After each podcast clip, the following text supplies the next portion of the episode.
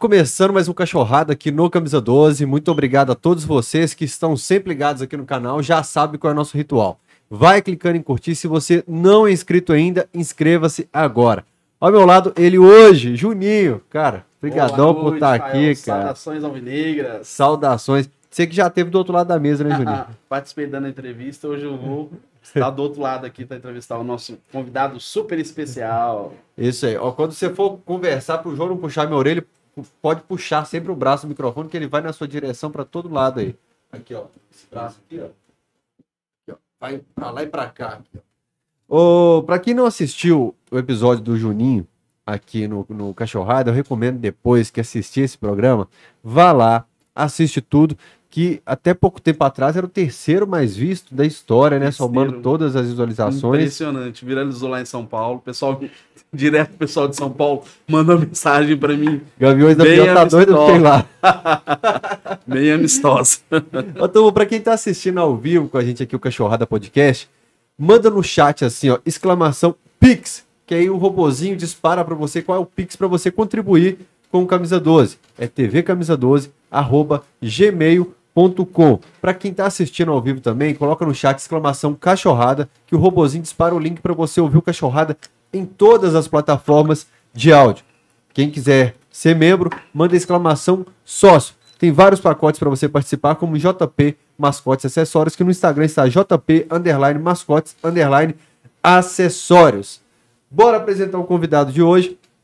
Juninho, eu falo sempre com o MB assim: tem cachorrada que vem o, o tal do memória afetiva, o gatilho da infância, de assistir o jogo do Galo com amigos especiais, e hoje é um deles. É, na verdade, assim, hoje é uma honra, um privilégio, porque muitas vezes, muitos jogos, eu fiquei gritando o nome dele na arquibancada.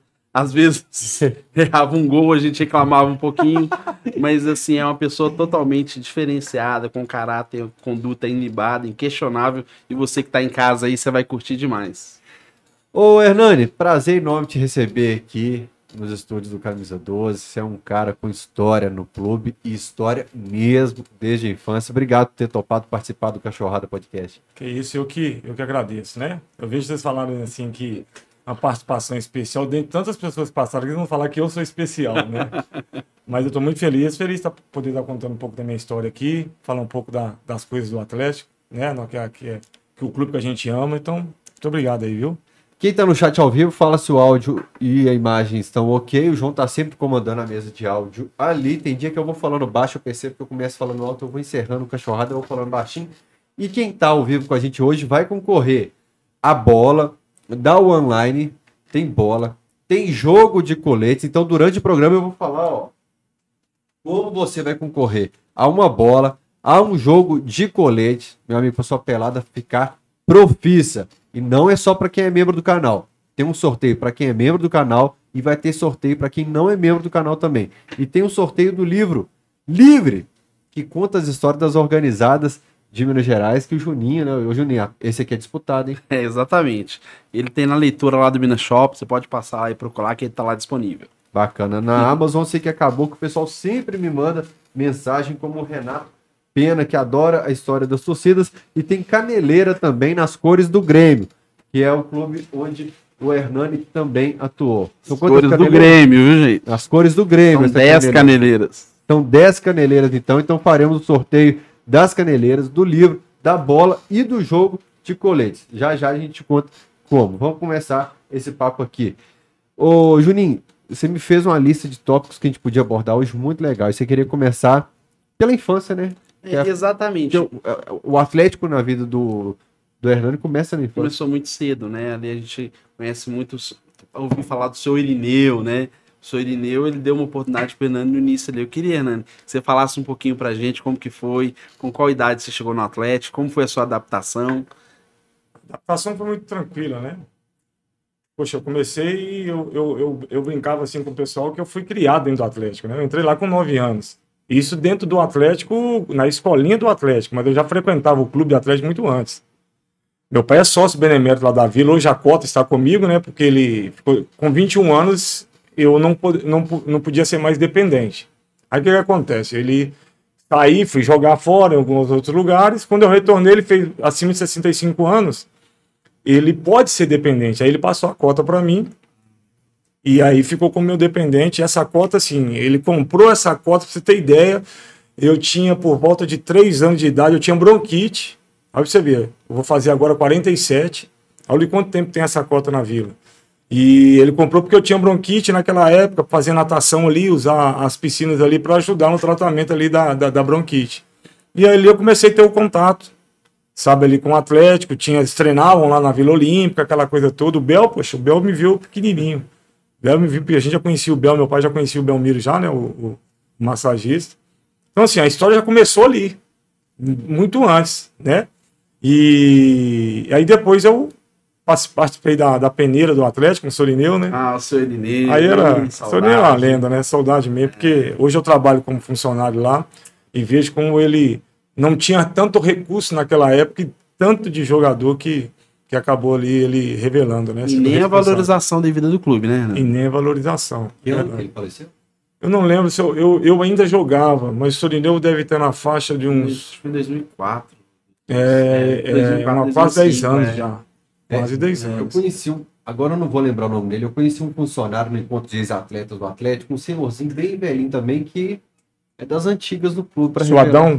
Não vou lembrar agora com quem que é, mas o pessoal me apresentou a história dele, ele falou e tal. E, aliás, é uma característica de quem trabalha na área, tipo o baiano, essa turma que tá, Isso, isso. trabalha muitos anos Isso. e muitos anos mesmo, né? Isso mesmo. O Atlético tem muito funcionário assim. O Baiano tá lá até hoje conosco, né? É, encontrei. O Baiano ele, é. eu- a gente tem algumas pessoas, e o Baiano é uma delas, que é como se fosse uma bandeira do Atlético. O Baiano é aquele tipo de pessoa que você tem que deixar ali, porque ele representa, é a cara do Atlético. Então, muito, todo mundo conhece ele, a gente trabalha com essa, nessa área de captação. Então, assim, muitos, muitas pessoas o conhecem. A gente, onde a gente vai ver alguma competição, o pessoal, ei, Baiano, Baiano, Baiano. Então, são pessoas, assim, que a gente precisa, Atlético, é importante para o Atlético também. O que, que é o efeito borboleta, né? Fala dos planos de Deus. Você entra lá por um problema de saúde e talvez aquilo ali tenha mudado a sua vida, a vida da família para sempre na infância, Com né? certeza. Mas como é que era esse contato? Os sócios da Vila Olímpica tinham uma peneira para eles ou não? Você se matriculou no. É, a gente frequentava teste? o clube. Aham. Frequentava o clube ali e tudo. Aí tinha, não assim como rendi, alto rendimento, tinha uma escolinha que era dos associados. Eu comecei participando ali e fui também tendo contato, vendo o pessoal treinar, o profissional treinava, é, é, a- as categorias de base treinavam ali também, então aquilo foi me despertando. Sabe? Foi É, despertando. Porque na Vila Olímpica antes só tinha um, só tinha um campo, né? E os, Pra associ- é, é. é, os associados ficavam lá e observavam o time treinar no sábado de manhã. Eu frequentei a Vila Olímpica, É. meu pai também era sócio. Você foi sócio, seu pai entrou em 79, meu pai entrou em 81. Então a gente acompanhou o time ali, ficava perto do Tafarel, do Éder Lopes, do Marquinhos. E era interessante. Aí Era- você vê como é que é o futebol. É, Era interessante porque tinha. Quando chegava sábado, a gente treinava, inclusive o profissional. A base treinava também no campo de baixo e o profissional treinava no, no, no campo de cima, que é o único campo que tem lá hoje. Chegava sábado, você tem ideia, como é que a mudança que houve no clube. É, você- os associados, a gente tinha que treinar, fazer um apronto para o jogo, o, profissional. E, e você não podia demorar muito porque os associados começavam a reclamar. E exatamente. meu pai era um deles. Então, assim, era muito engraçado, É. né? Pra você ver como é que o Atlético hoje se estruturou. Hoje, hoje tem bastante campos aí e tudo, mas naquela época Renan, tinha. você assim, lembra dos associados cornetando jogadores lá? Eu lembro porque, assim, é, a, a Vila Olímpica, ela traz, assim, uma sensação de saudade, de paixão, de amor. E quem conviveu ali, aqueles momentos lá foram momentos únicos, né? E que ela marcou bastante a nossa infância, né? E é muitos livramentos, né? Porque eu falo assim, como é que a sociedade muda também, Rafael? Você imagina hoje, você vê assim, os torcedores, como é que é. O torcedor do Atlético é só quem é atleticano para saber e conhecer. Imagine treinando hoje no clube, tendo é, sido aberto para os torcedores. Celular para todo Nossa, lado, Deus, passando aí- informação para o adversário, é, filmando tudo. E, e tinha um paredão lá que ficava de frente ao campo. Aí é, fica- ficava as mulheres, ficava criança. Gritando Que Éder. eu me lembre, que eu me lembre, e eu, tava, eu, eu estava nessa, nesse dia, eu já estava no profissional no dia da briga do Tafarel. Você tava lá no. eu, eu estava, eu, eu Que ele subiu e que ele subiu, porque ficou gritando, o rapaz ficou É. gritando e gritando e gritando, e o Tafarel é uma pessoa tranquilíssima, ele era tranquilíssimo. Mas quando, nesse né? dia, Só duas O vezes. da Caldense você tava também? Caldense eu já estava no prof. Foi que ano aquilo? 90? 95. 90. 96. não. Não, Eu mineiro. já estava Acho também. que o no João pode olhar. Acho que foi estava no mineiro, jogo. foi mineiro de Teve um jogo que a 95. Caldense Contra a goleou a gente, Caldense, você tava. Independência. Tá. Tava É. Eu acho que deve foi Vamos esse contar a jogo. vitória, cara. vamos contar a derrota É, também. Eu Acho que foi esse jogo que o Tafarel fincou o pé no Foi cara. no, no, foi no, foi no. Cenourinha, poxa, no Edmilson. Foi no Edmilson? Foi no Edmilson, depois o Edmilson veio pra cá. foi no lá- Cenourinha. Foi. Exatamente. Foi no Lá Cenourinha. lembrava perdeu, que mas ali o atleta tava com salário atrasado. Tinha Eu lembro um que foi um atacante, tenho É, quase certeza que foi É, ele. O atleta tava com salário atrasado, tinha todo um contexto por trás, então vou dar uma. Não, o, o negócio era tão aleatório, e mais uma polêmica envolvendo o Tafa. Eu tinha até anotado pra gente falar só do Tafa depois, que é muito importante pra muito torcedor ter ido, começado a torcer pro Galo.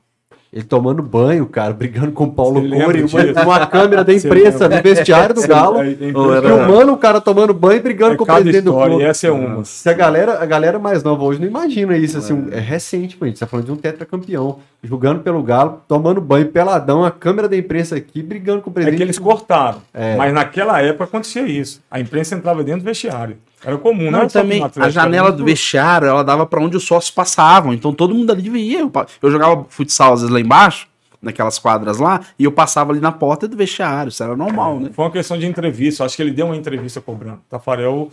O Tafarel estava num processo naquela época da Copa de 98. E oito. Então, assim, já estava com a cabeça já meio. Assim, eu não sei se ele chegou a machucar, tinha aquela situação se ele ia, não ia, tinha um recorde que ele que poderia quebrar, não é isso? E aí a cabeça dele estava mil, porque foi, foi, foram situações atípicas assim dele, que ele sempre foi muito controlado. Esse Já lance- conversando é, com o Galatasaray também. É, então pode ter na cabeça dele várias coisas borbulhando ali, foi o que levou ele a fazer isso. Né? Uma, situação, uma época de bastidores do clube assim também que não deixou saudades também, né? Era muita polêmica, impeachment, muita confusão esse período, né? Do Atlético. Mas o curioso é que você estava falando da quantidade de campos. Hoje a gente tem o quê? Sete campos no, Sete no campos. estado do Galo, né? Ainda tem o Imperial, que não é do Atlético, é rendado, mas é onde a gente né? faz as, as, as- avaliações. É, hoje você tem sete gramados ali. Fora do futebol feminino também, que treina em, em outra, outra área. E na época era um gramado, dois, né? Para sócio, base. Isso, É, só Era- eram, eram dois campos, um jogo. profissional É. e o da base dividia com o sócio ainda. E jogava lá É, no profissional. exatamente. E tinha jogos É. também no profissional. Que evolução, né? Quando a gente fala, quando o pessoal, a gente fala em evolução do clube pro pessoal, assim, às vezes eles não têm esse, esse, essa percepção, né, do que o Ah. Atlético evoluiu de um tempo, desde, desde a construção da cidade do Galo pra cá. É, só que tinha o CT, já tinha o CT. Só que era só o campo 1. Entendeu? Era a área da imp- o o, prédio ali imp- onde era a, a imprensa ia na cidade do exemplo, era uma armação, era não um, tinha nada, isso um- mesmo. é, Isso mesmo. era, era basicamente um local para você estacionar o carro e, A gente e brinca lá que a estrutura, ela tá até hoje, que é os- são os pés de manga. Que é a única coisa que, O sabe? hotel da base também era hotel da base. paradão depois, a obra, depois. né? Eu saí, não tinha a estrutura do CT. Meu último ano em 99 não tinha a estrutura do CT ainda. Não, e, e também eu, Tava le- começando a melhor eu, dizendo. não- eu me lembro que quando, principalmente o Júnior e o Juvenil chegavam lá na Vila Olímpica pra treinar, tinha que pegar um ônibus pra poder ir pra outro campo pra treinar. Acho isso um absurdo. Aquele ônibus antigo nosso, Isso. pegava um ônibus lá e ia treinar em outro lugar, Isso. treinar no campo dos Correios. Isso, o Evaldo fazia isso, muito lá com a isso gente lá. É aí que vem que a turma do Cruzeiro em 99 falou assim, pô, o time do Galo tem nem onde treinar, nós vamos perder pra esses caras, porque eu não lembro se foi o Mancini ou o Lincoln, alguém que veio aqui, pode ser o Lima, que falou que chegavam, se apresentavam, o ônibus encostava, eles não sabiam onde ia treinar. É. Às vezes, é o campo do Betim, tinha um campo da Fit, né, em Betim? Da Fiat, lá Então, em cima. você viveu esse período também de não treinar, saber onde vivi, treinar? vivi Esse período. Vivi Esse período. Assim, não, a a questão não é nem não saber onde treinar. A gente sabia que ia treinar fora, não sabia qual campo seria. Uhum. Nós treinamos aquele campo na Baixada aqui, quando você pega. Vai passar ali no trevo de Vespasiano. Campo do Alface? descida- Ele, não, ele tá à direita aqui. Ah, o da direita, da esquerda Alface. treinar ali, eu torci um tornozelo uma vez. Eita. Num, num coletivo, o Galo, o Galo é muito nervoso, né? Eu, o Link, a gente tudo moleque novo ali na base e tudo. Então, assim, a gente jogava solto, né? E aí o Galo ficou com, ficava com raiva e me deu um carrinho. Eu até brinco com ele, falo toda hora que eu vejo, eu vejo você, Galo, meu, meu, meu tornozelo grita. Porque eu torci o tornozelo numa, numa, num, num- num lance com ele. E foi justamente nesse campo ali. Entendeu? Nesse campo na lateral. Na lateral na pista mesmo, do lado direito ali. Na que você faz aquela baixada, eu esqueci um restaurante que tinha ali. É. Ele tem um restaurante ali, ele tinha um restaurante na- do lado esquerdo, quem tá indo para o aeroporto, esse campo aqui, ó. Era vários campos. A turma da base pisando profissional começa a fazer muito gracinha, a turma dá uma... Calma aí, moleque, respeita aí. Era diferente, a cabeça era diferente de hoje. Mas assim, porque a gente, como é que eu vou dizer? A gente já se conhecia muito, né? Então a gente subiu. Nessa época tinha eu, tinha Link, tinha Bruno, tinha vários, tinha Edgar, tinha vários Neguete, vários, vários sapa, atletas. né? Então, assim, a gente já era meio que entrosado. E aí, esse quer mostrar futebol, aquela coisa toda. O Galo já tinha uma, uma idade, já era mais experiente tudo, já estava com o lugar dele garantido, capitão da equipe. Então a gente queria mostrar, a gente queria ter oportunidade. Aí, tá cansado, você já viu, né? Mas vamos lá. A gente falou da sua infância lá na, na Vila Olímpica, eu queria entender essa parte. Você fez o teste lá na Vila Olímpica. Como é que era essa captação? Ele precisava de 15 minutos, porque tem gente que reclama que faz um teste, dá três toques na bola, sai. É, depois isso depois eu reprova. queria até falar sobre isso. Tá. Mas foi assim, ó. Foi muito engraçado, umas histórias engraçadas, assim, porque o Solineu, ele não, não tinha nada anotado. Era tudo de cabeça. Tudo de cabeça. E aí o que, que acontecia? Como a- o fluxo de atleta era muito, então tinha situações, por exemplo, eu era centroavante. Eu comecei na base como centroavante. Só que eu via muito menino. Então que ele falava, quem é lateral direito? Levantar a mão, aquela coisa assim, né? E aí, quando ia chegando perto de meia ali e tudo, e eu vi que o meu nome não era falado, ele não escolhia, eu ia a qualquer posição, eu queria jogar. E quando a gente jogava, aqueles que iam se destacando, ele mandava voltar, por exemplo. Era, vamos supor que hoje é dia primeiro, na segunda-feira. Aí ele mandava vir no dia 8, na próxima segunda-feira. Alguns ele mandava vir no dia 8, mas 15. dia 15. Aí só que eu não voltava dia 15. Eu voltava dia 8 primeiro, de novo. Voltava. Porque ele não tinha dura? controle. Claro que isso. Mas Ah. ele não tinha um controle. Era tudo de cabeça. Então você fingia de bobo, Só que às vezes ele, ele pedia três semanas, eu voltava na próxima. E depois voltava de novo. Só que foi acontecendo Era assim que eu tava mesmo. indo bem. Eu fiquei um ano assim, fazendo teste no Atlético. um ano. Um ano. Voltava, ia voltando. Porque assim, eu tinha nove anos. tinha muito, era Tinha muito novo. tempo. Tinha, era muito novo. Ô, Hernani, você insistiu, viu? insistindo. Mas era coisa assim que, que era difícil, assim. Ele não tinha como ele, É. ele controlar. E aí fiquei um ano assim. Até que depois eu fui e entrei. Tá entendendo? Depois de um ano eu, eu entrei. Isso te ajudou muito no profissional depois, que eu lembro de você jogando de tudo. Você, você só perde pro Edgar. O Edgar jogou até de goleiro uma partida. Edgar jogou. O Edgar tem uma vez que o goleiro Edgar fez. O foi- Edgar jogou de foi. lateral, de volante, de zagueiro, de É. meia. Edgar já Só pisou. que o Edgar na- já veio depois, né? O Edgar ele não, ele não pegou lá no início. Acho que o Edgar, se eu não, se eu não me engano, ele já chegou quase no sub-20 já. Se eu não me engano. Mas eu é não curioso. lembro do Edgar no. no- É, Eu, eu acho que é bom na base, de vez em quando, você quebrar o raciocínio do menino e falar, agora você vai jogar de tal função, pra você aprender. Pra não... É, futebol hoje eu na minha carreira toda, porque ficou muito marcado, fica muito marcado uma parte minha no Atlético aqui como atacante e como meia, mas eu cheguei a jogar até de até fazer sobra lá atrás. No final da minha carreira eu terminei como volante, como volante. como volante e fazendo até sobra lá atrás com um terceiro zagueiro ali entrando no meio das áreas. É, em alguns jogos da Comembol, o meio de campo era. Você jogou ali com Doriva, Hernani e Jorginho. É, eu fazia o quarto É, homem nessa é. época, no Comebol. Fazia o quarto homem, o Valdir foi embora, aí eu comecei a jogar de centroavante, um tempo. Até chegar o Guilherme e tudo, mas aí, aí, que eu fui voltei Doriva pra meio. tava de em novo. 97? Tá. Tá. Ah, a Doriva tava. Doriva vai pra. Copa É, também em Doriva, 98. tava, Doriva jogava demais. Jogava Dorival o Bruno É. às vezes, eu, Roberto. É, é, aí teve um ano que o Dedimar, uma hora que o Dedimar foi lateral direita, depois o Bruno E o efe- Bruno foi jogou, efetivado na lateral na direita. lateral, o Quando o Bruno efetivado na lateral É. direita, o Hernani dava uma recuadinha. É, E aí, o que que mudou na forma de trabalho assim? O que que continua do seu Irineu pra hoje? Tirando que hoje você tem uma anotação que você não fica de É, cabeça. hoje é tudo muito mais organizado, planilhas e mais planilhas. Então, assim, a gente tem um, um como é que eu vou dizer, uma plataforma do Atlético, que a gente cadastra o atleta ali, tira foto dele, tem, tem os dados dele ali. Tem Hoje- voltar na outra hoje- semana. Hoje não tem como voltar na outra semana, não. Hoje não tem. E são várias pessoas, era mais o Solineu ali, sabe, um outro auxiliando. Mas hoje, nós, por exemplo, o, o nosso setor de captação hoje, se eu não me engano, são 12 pessoas. Eram 15. Mas são 12. Quatro observadores aqui, nosso coordenador, que é o Vitor Aurélio.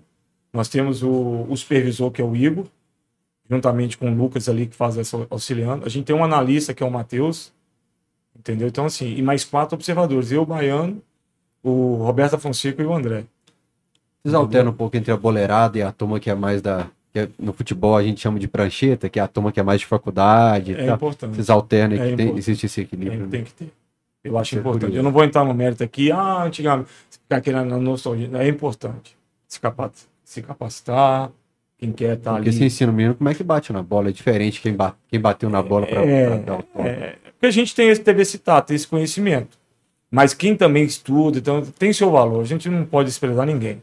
Pode desprezar ninguém. Ô, Hernani, é, é óbvio que eu entendi o que você falou, tá? Tem o seu valor, mas é, eu vejo hoje na execução, somente nos meninos da base do Atlético, a gente pega, por exemplo, no jogo. Não tô falando dele especificamente, mas vamos colocar aqui o Rubens ontem, por exemplo. Um jogador, para mim, da base, que não sabe, que, ele não, que é onde ele sobe, ele não sabe fazer um arco no cruzamento lateral, você me desculpa, tem uma coisa errada.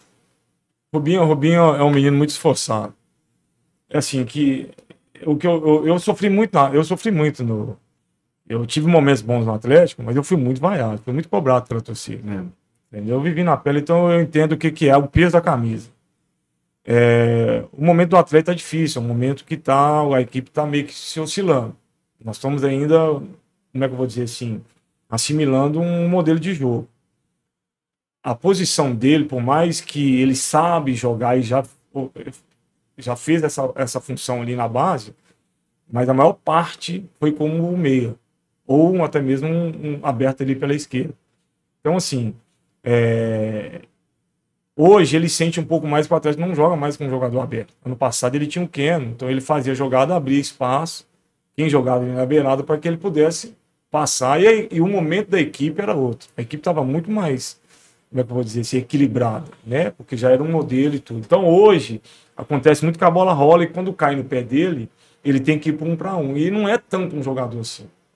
O Rubens não é tanto, é um jogador mais de chegada, de infiltração, então ele tem sentido um pouco. E aí até vale essa, essa questão, porque a gente se cobra muito, né? A gente fala, tem que colocar na base, tem que colocar na base. E esse momento é o momento da gente apoiar. O momento que a gente dá, dá como é que eu vou dizer assim, dá essa confiança pro atleta. É. Porque não é fácil. É, Hernani, eu sei que a, gente, a, torcida atlética ela, às vezes pega muito no pé dos garotos da base, mas o grande problema, você sabe muito bem, a palavra base, ela significa fundamento. É. Então o que acontece? O lateral direito ou esquerdo lateral, ele tem que saber no mínimo cruzar. Ele não precisa saber chutar no gol, não precisa saber é, fazer lançamento, mas cruzar é o básico. Fala isso no, no, no, no pós-jogo. É, o zagueiro, porque o zagueiro é o quê? Posicionamento e antecipação. O zagueiro não precisa saber bater falta. Mas precisa saber antecipação e posicionamento. Mais, né? Então é base. Então você pega um lateral, você vê o Marcos Rocha subiu, Marcos Rocha no início não sabia cruzar, dificuldade. Então, assim, esse problema lá atrás para mim. Então, assim, até entrando nessa conversa, eu queria saber, até quando o garoto chega no Atlético, esse garoto, vocês estão hoje com a categoria sub-9. Uhum. Então, assim, o que, que é feito com esse garoto para ele evoluir, para não chegar lá na frente, no profissional, e queimar o menino? É, hoje a gente tem um, hoje a gente tem um setor chamado DNA, do, do, DNA Alvinegro.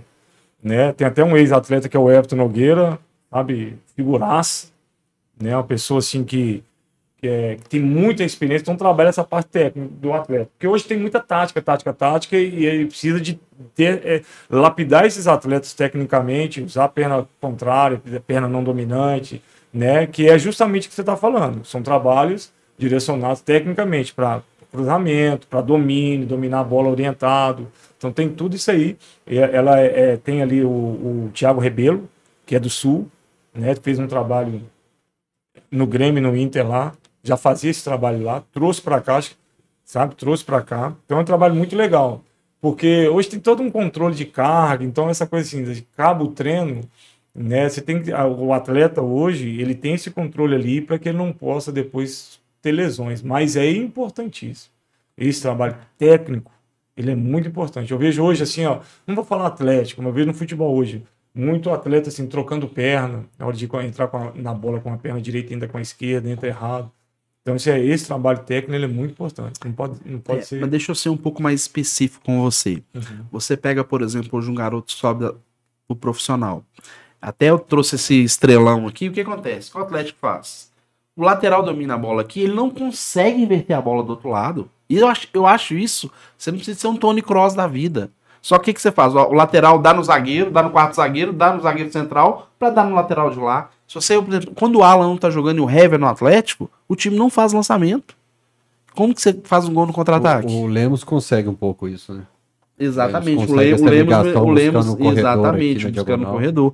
Eu acho isso assim, é, assim, tem que ser o mínimo, não é exigir muito. Ah, um jogo grande atleta, mas o básico o cara tem que subir. É. O Lemos, é porque que acontece também. O Lemos ele faz muito ela ela mais, como é que eu vou dizer, esse passe mais longo, mais, ele mais para frente. Ela lateral, porque hoje os espaços são.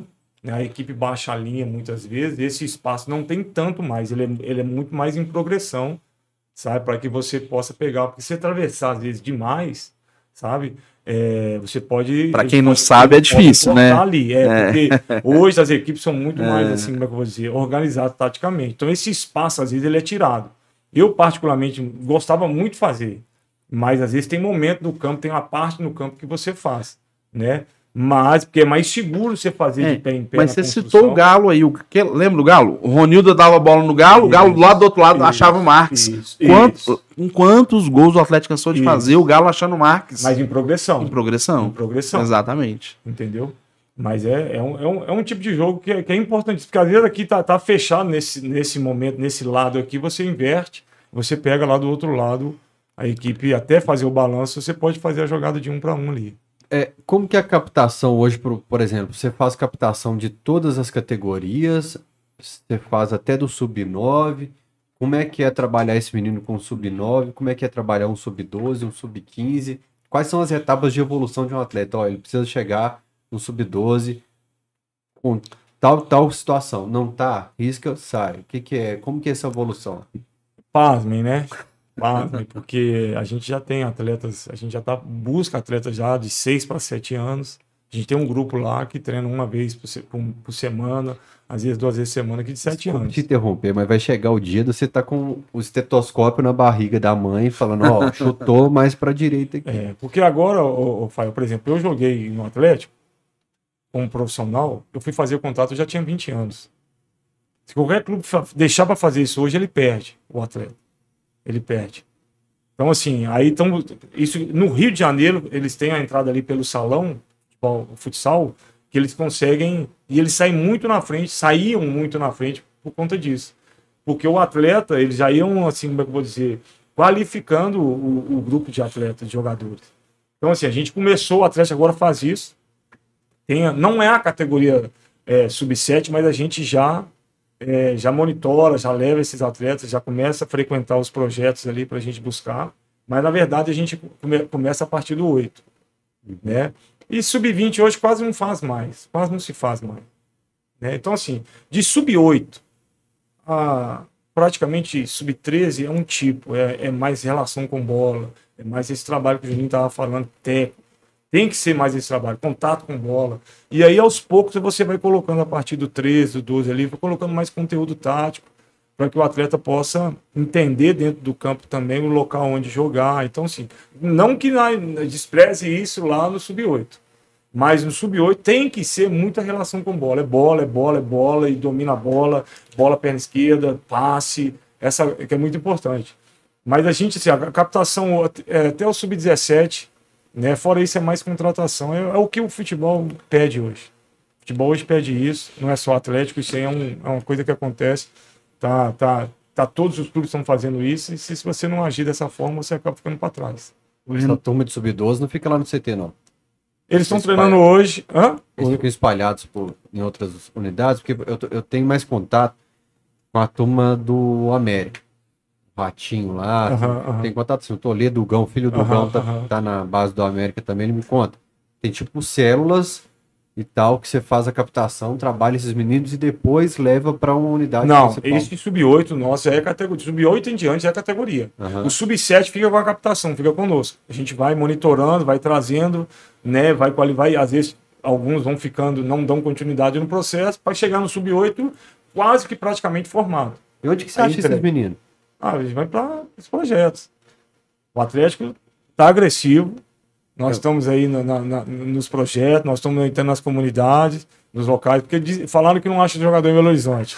Então vamos procurar para quero ver. falar sobre isso aí. Vamos procurar para ver. Eu disse que não acha. Eu recebi um folhetim do- de um cara que tem uma. Acho que ele me falou que foi a primeira. Ele me entregou na Arena MRV, mas tinha muita gente, eu perdi esse folheto. Como se fosse uma escolinha agora da, do Atlético. É, A Atlético agora vai ter as franquias, né? É, eu sei São pouco, 20 eu particularmente Vão ser pouco. 20, vão ser 20. Não É, participei é. da reunião, mas vai ter a franquia agora, isso me pode ajudar bastante. É, ele me falou que é, é até a primeira franquia. Isso vai facilitar, isso vai demitir o Hernani, que já que vai ter os olheiros lá, ou você vai visitar as unidades das É, franquias é, é para isso. você entender São o que coisas tá lá? distintas, né? O cara vai te chegar, o Hernani, tem um aqui pra você olhar. Isso, a gente vai, Então vai vai rodar. facilitar Vai rodar. Cada, a marca é muito forte, né? A marca já era muito forte, mas agora, com toda essa estrutura que o Atlético está tá adquirindo e, e adquiriu, é, com certeza isso aí vai facilitar pra gente. Sabe? É, uma, é, um, é um trabalho que o América faz, já fazia, já, era pioneiro. Aqui acho que, eu não lembro se o Cruzeiro tem muito assim também, mas era na, inclusive na sede campestre, mas o Atlético faz agora, vai começar a fazer, então isso vai facilitar. Dá porque a gente vai visitar, nós observadores vamos lá visitar. Oi, 20 é-. É, ô Hernani, deixa eu até dentro desse assunto aí, é, por exemplo, você tem um garoto lá na base de 8 anos, o Lucas, por exemplo. O Lucas, o Everton Ribeiro fez uma matéria com ele da Band, o Fael falou dele outro dia, acho que no, no Stories. Tem 8 anos o garoto, o garoto, é assim, ele é um fenômeno para a idade dele. Qual que seria, você assim, ó, a hoje, o que que eu falei pro Lucas para ele chegar lá no profissional e um- ser um garoto bem sucedido, não ter problema nenhum? Porque 8 anos é uma criança, né? O caminho é muito longo, né, Eugeninho? O caminho é muito longo. Eu falo assim porque eu entrei com o Atlético com 9 anos, e aí eu vou entrar numa, numa questão aqui que eu sempre falo com o pessoal lá na- na- nas, nas avaliações: é o seguinte, porque o pai chega todo ansioso, né? Aquela coisa toda, vivenciar o, sonho do filho e tal. E eu falo, já chego falo com eles no primeiro dia: olha, gente, fica tranquilo, que aquilo que Deus tem pro filho de vocês, sabe, ninguém vai tirar. Não vai ser eu que vou fazer uma análise aqui, às vezes passar uma coisa, porque nós somos humanos. Eu não tenho, eu não tenho condição de prever ou saber que esse menino vai chegar lá em cima e vai. Eu não sei. Eu falo por mim porque tinha atletas com muito mais condição do que eu de ter vingado, de ter chegado e não chegaram, né? E eu cheguei. Então, assim, a gente não sabe. São fatores que acontecem. De repente, uma separação de um pai, a morte de uma mãe, isso tudo influencia na cabeça um menino. Porque a gente, às vezes, eh, eles, eles tratam muito como atleta, mas é um coração que bate ali por trás, Rafael. É um ser humano. E ser humano nós somos limitados. E A muita gente- gente ficou pelo caminho, né? Muita gente. Muita né? gente ficou Muita pelo gente. caminho. Aquele que às vezes você acha que não vai chegar, chega. Por quê? Por esforço. Sabe? Não é por esforço, mas eu falo assim, que era para chegar. Deus pôs a mão em tudo, mas assim, é uma pessoa mais disciplinada. Então tem várias situações assim, sabe? Mas esse menino de 8 anos, ele venceu, ele passar pelos processos. Né? Hoje, por exemplo, tem várias coisas que às vezes atrapalham. Por exemplo, o empresário, um menino de 10 anos já conquistar alguma. ter patrocínio de uma. Aí, Lau, sem patrocínio Já pro Lucas patrocínio, ainda, viu, Lau? Já tem patrocínio, Fica isso calma aí. a cabeça do menino. Mexe a cabeça do pai. Eu- às vezes eu. Pai e mãe é a questão que eu acho que tem que ser mais trabalhada nessa idade que o próprio atleta. O atleta, você coloca a bola lá, o garotinho, e fala: meu amigo vai ser feliz, vai jogar bola com os meninos aí da sua idade. Mas pai e mãe é ansioso demais. Tem. Seja com rede social, com postagens, com gritando na beira do campo, com o menino, com os adversários, com o treinador dele. Eu acho que pai, nessa idade, é importante o clube trabalhar mais os pais, eu tenho um, um- um profissional para trabalhar a ansiedade dos pais, mais do que é, os meninos também. Com certeza. Porque assim, a família, ela é a base. Família é a base. Sabe? Então, se você. Se o, se o menino tiver essa estrutura familiar, sabe, isso ajuda bastante. Porque é o que você falou, você tem que trabalhar. A gente, o Atlético tem psicólogos ali que é o pessoal da, na- é, é, é, que dá esse suporte. Porque realmente hoje o futebol é muito aqui. Muito, muito, Fael, muito, psicologicamente, sim, se você vencer os obstáculos, porque é a vida como um todo. É. Né? Então você vê em algumas situações, talvez algumas facilidades. Por exemplo, na nossa época, na minha época, não tinha essa, essa exposição na rede social. Não tinha. Você sabia que tinha um atleta, ah, o fulano de tal que tá na base do Atlético é muito bom, rodava. Tinha a época da- das, das famosas é, preliminares, né, que tinha no Mineirão. Às vezes a torcida tinha esse contato com o atleta ali, hoje não, hoje tá tudo escancarado. Hoje a rede social tá aí, o menino toma uma proporção que se o pai não tiver essa estrutura, um cara mais centrado, acaba se perdendo. É. A cabeça do menino No- começa a girar. Não tinha exposição, mas você tomou a dura do Carlos Alberto Torres, né? Pois é, Isso aí eu sei. entendeu? Então, assim, é complicado, sabe? Tem os, os pontos positivos? Tem, mas isso tudo tem que ser trabalhado. Porque tem uma exposição enorme hoje. Às vezes eu acho que o menino já chega, pô, o pai e a mãe exigindo uma vida de atleta dele ali com 9 anos, e esse, ele nesse ritmo de exigência e tal, aquela pressão. Aí o cara chega na fase de concentração, sub 15, 17, 20, quando ele tá no sub-20, ele já não aguenta mais bola, sabe? Já não tá com É muita tesão, pressão. já não tá com aquele É, prazer é diário. tem, tem um prazo, né? Eu vivi isso. Eu entrei no Atlético com 9 anos. Minha mãe professora, meu pai taxista. Então, assim, a gente tinha uma vida simples, um estilo de vida simples, dentro da necessidade que a gente precisava, a gente tinha. Mas era simples. Você conheceu, você chegou a Sim, conhecer? Dona né? Laí, eita. Simples. Vai mandar um beijão pra ela. É, um, beijo pra assistindo, Dona Laí. Seu Amaral. Agradecer você, porque quando o Hernani saía à noite, eu sei que você ligava pra ele, pra ele voltar, brigava, ele- porque tinha treino no outro Ih, não pra dia. casa, não? É, ficava Mas no assim, pé, né? 9 anos. Quando chegou com 15 anos, e olha que assim, eu jogava, eu jogava no Atlético, era duas, três vezes por semana, eu tinha minha vida normal na rua, brincar na rua com meus amigos, eu ainda tinha isso. Mas com, com 15 anos eu queria parar. 15 anos eu quis parar. Eh, Teve, uma, uma, uma- tipo uma seleção na Rede Ferroviária Federal. Você entrava com 15 anos, tinha um salário na época de 500 reais, pra você ver, um menino. É, E aí, com 18 anos você saía, já formado.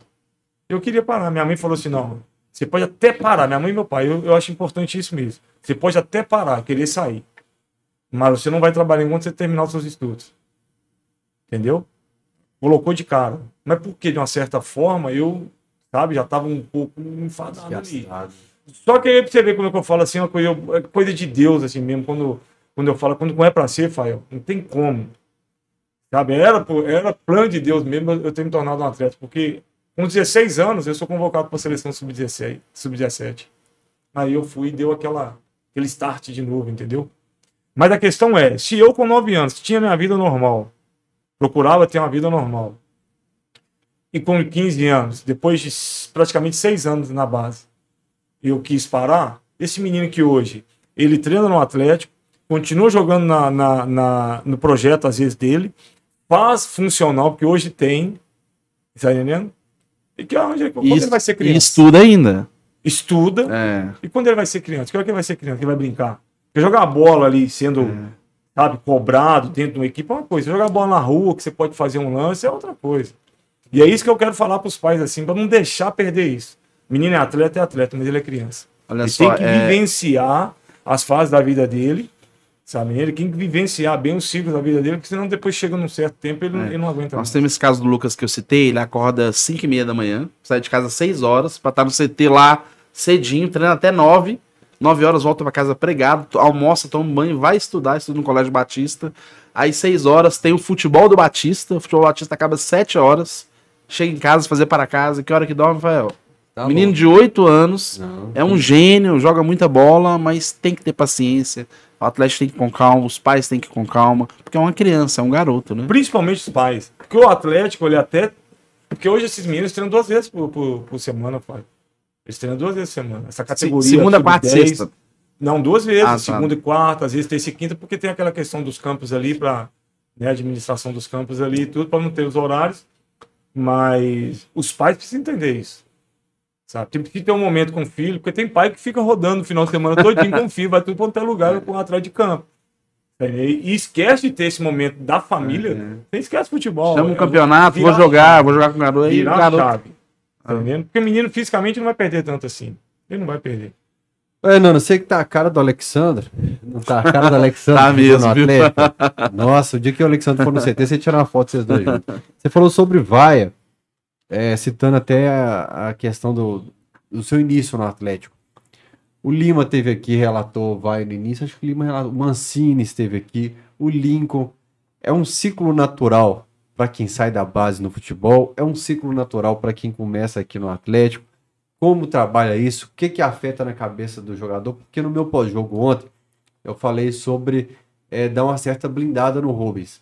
Porque se o Rubens repetir a atuação no próximo jogo em BH, ele vai ser vaiado. Eu falei sobre dar uma segurada. Às vezes colocar o Patrick tem mais casca para aguentar uma vaia, mesmo que não seja fácil para ele, mas até com desempenho melhor na lateral esquerda. Como que é a relação vaia, garoto, futebol profissional? Ó, o atleta, somente na base do Atlético. Se ele não for vaiado, ele não foi, ele não, ele não foi atleta do Atlético. A pressão da massa, a massa. Então, eu fui torcedor, gente. Eu fui torcedor. Eu assistir jogo do Atlético na- na- nas costas do meu pai na geral. eu- quando eu falava isso aqui, dava entrevista quando eu jogava, isso aí é. Não era porque eu tava ali como atleta do atleta. Não, é porque eu vivi, É. eu vivenciei isso. Quem conhece a minha história, sabe? Então, Hernandes de arquibancada. sabe? E, e quando eu vesti a camisa do Atlético, pisei no Mineirão, e eu jogando lá, assim, eu, eu falo vezes da vontade de emocionar, eu até me emociono, porque realmente era o torcedor jogando, sabe? Isso aí eu falo, quem quiser acreditar, isso é, é de cada um, né? Mas, então assim, o atleta que da base, ou até mesmo o atleta que jogou no Atlético, não foi vaiado, tem, aqui, tem uns top, o Ronaldo, o Hulk, esses, esses aí, né? Porque estão muito acima da média, mas isso é uma coisa natural e tem que saber lidar com isso, sabe? Tem que saber lidar, não é fácil, né? Eu eu te conto até uma história minha com a torcida do Atlético, um momento que eu vivenciei, muitas pessoas não, o Leão uma vez quando me levou pro game me chamou lá e falou, não quero saber se se agora é cristão ou se você é crente, eu quero saber que você joga. Porque quando ele saiu do Atlético, é, é, eu cheguei a, ho- hoje eu sou sou pastor, pastorei uma igreja já tem oito anos e assim, é, quando eu me converti, eu foi aquele período do, de 97, no início de 98. Então, assim, algumas coisas, Deus tem a forma dele trabalhar, né? E algumas coisas que eu comecei a passar de, de torcida era Deus trabalhando comigo ali, que eu precisava de pôr os pés no chão, não ficar deslumbrado. E assim, é, eu fui muito vaiado. E tinha situação como essa, assim, às vezes. É, eu era vaiado na terça, na, na quarta-feira, e domingo tinha jogo. Às vezes eu torcia para não jogar, para não ser vaiado de novo. E eu era assim, eu acertava nove, nove jogadas. Se eu errasse a décima, Fael, essa décima a torcida começava. E era dificílimo. Mas quantas vezes eu saí e ia para a sala do, de aquecimento do Mineirão ali, orar, pedir a Deus me abençoar, para me dar força, porque era difícil.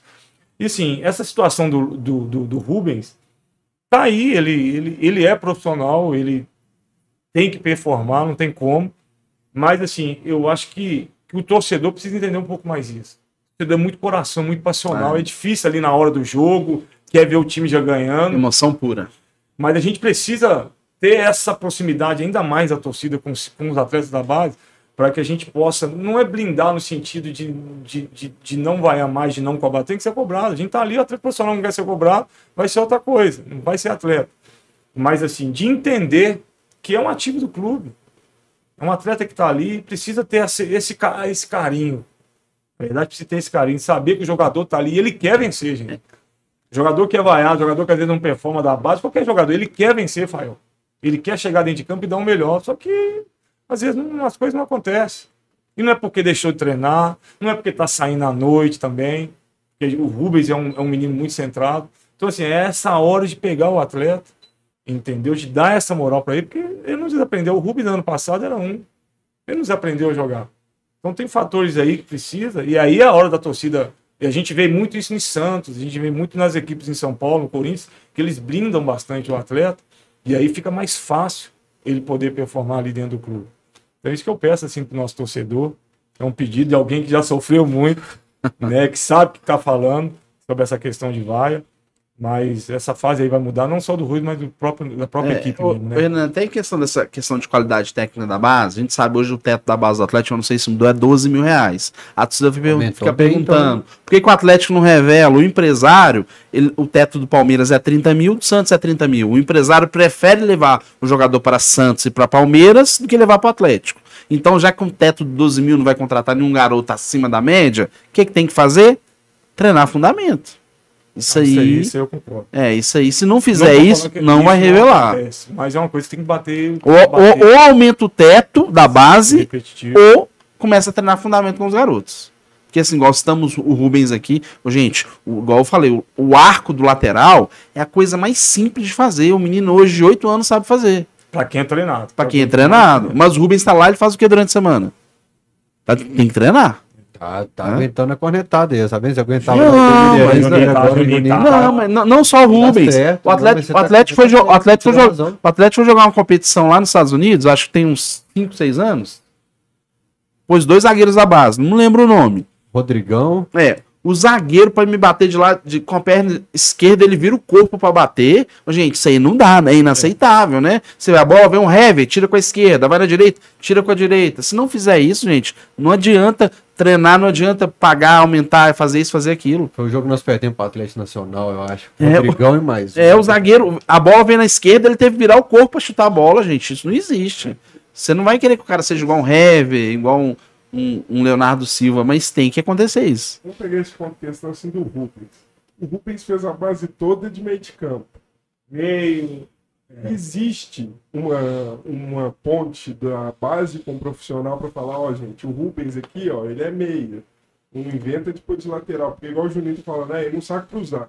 Mas se na base ele fez toda de meio de campo, ele não vai chegar pronto para ser um lateral. Existe esse intercâmbio da base com o profissional para falar com, ó, ele foi a base toda, foi meio de campo, não vão evitar de lateral. Coisa do É que eles acompanham, né? Tem esse acompanhamento, sim. Não- Do nada ele brota lá, não é isso.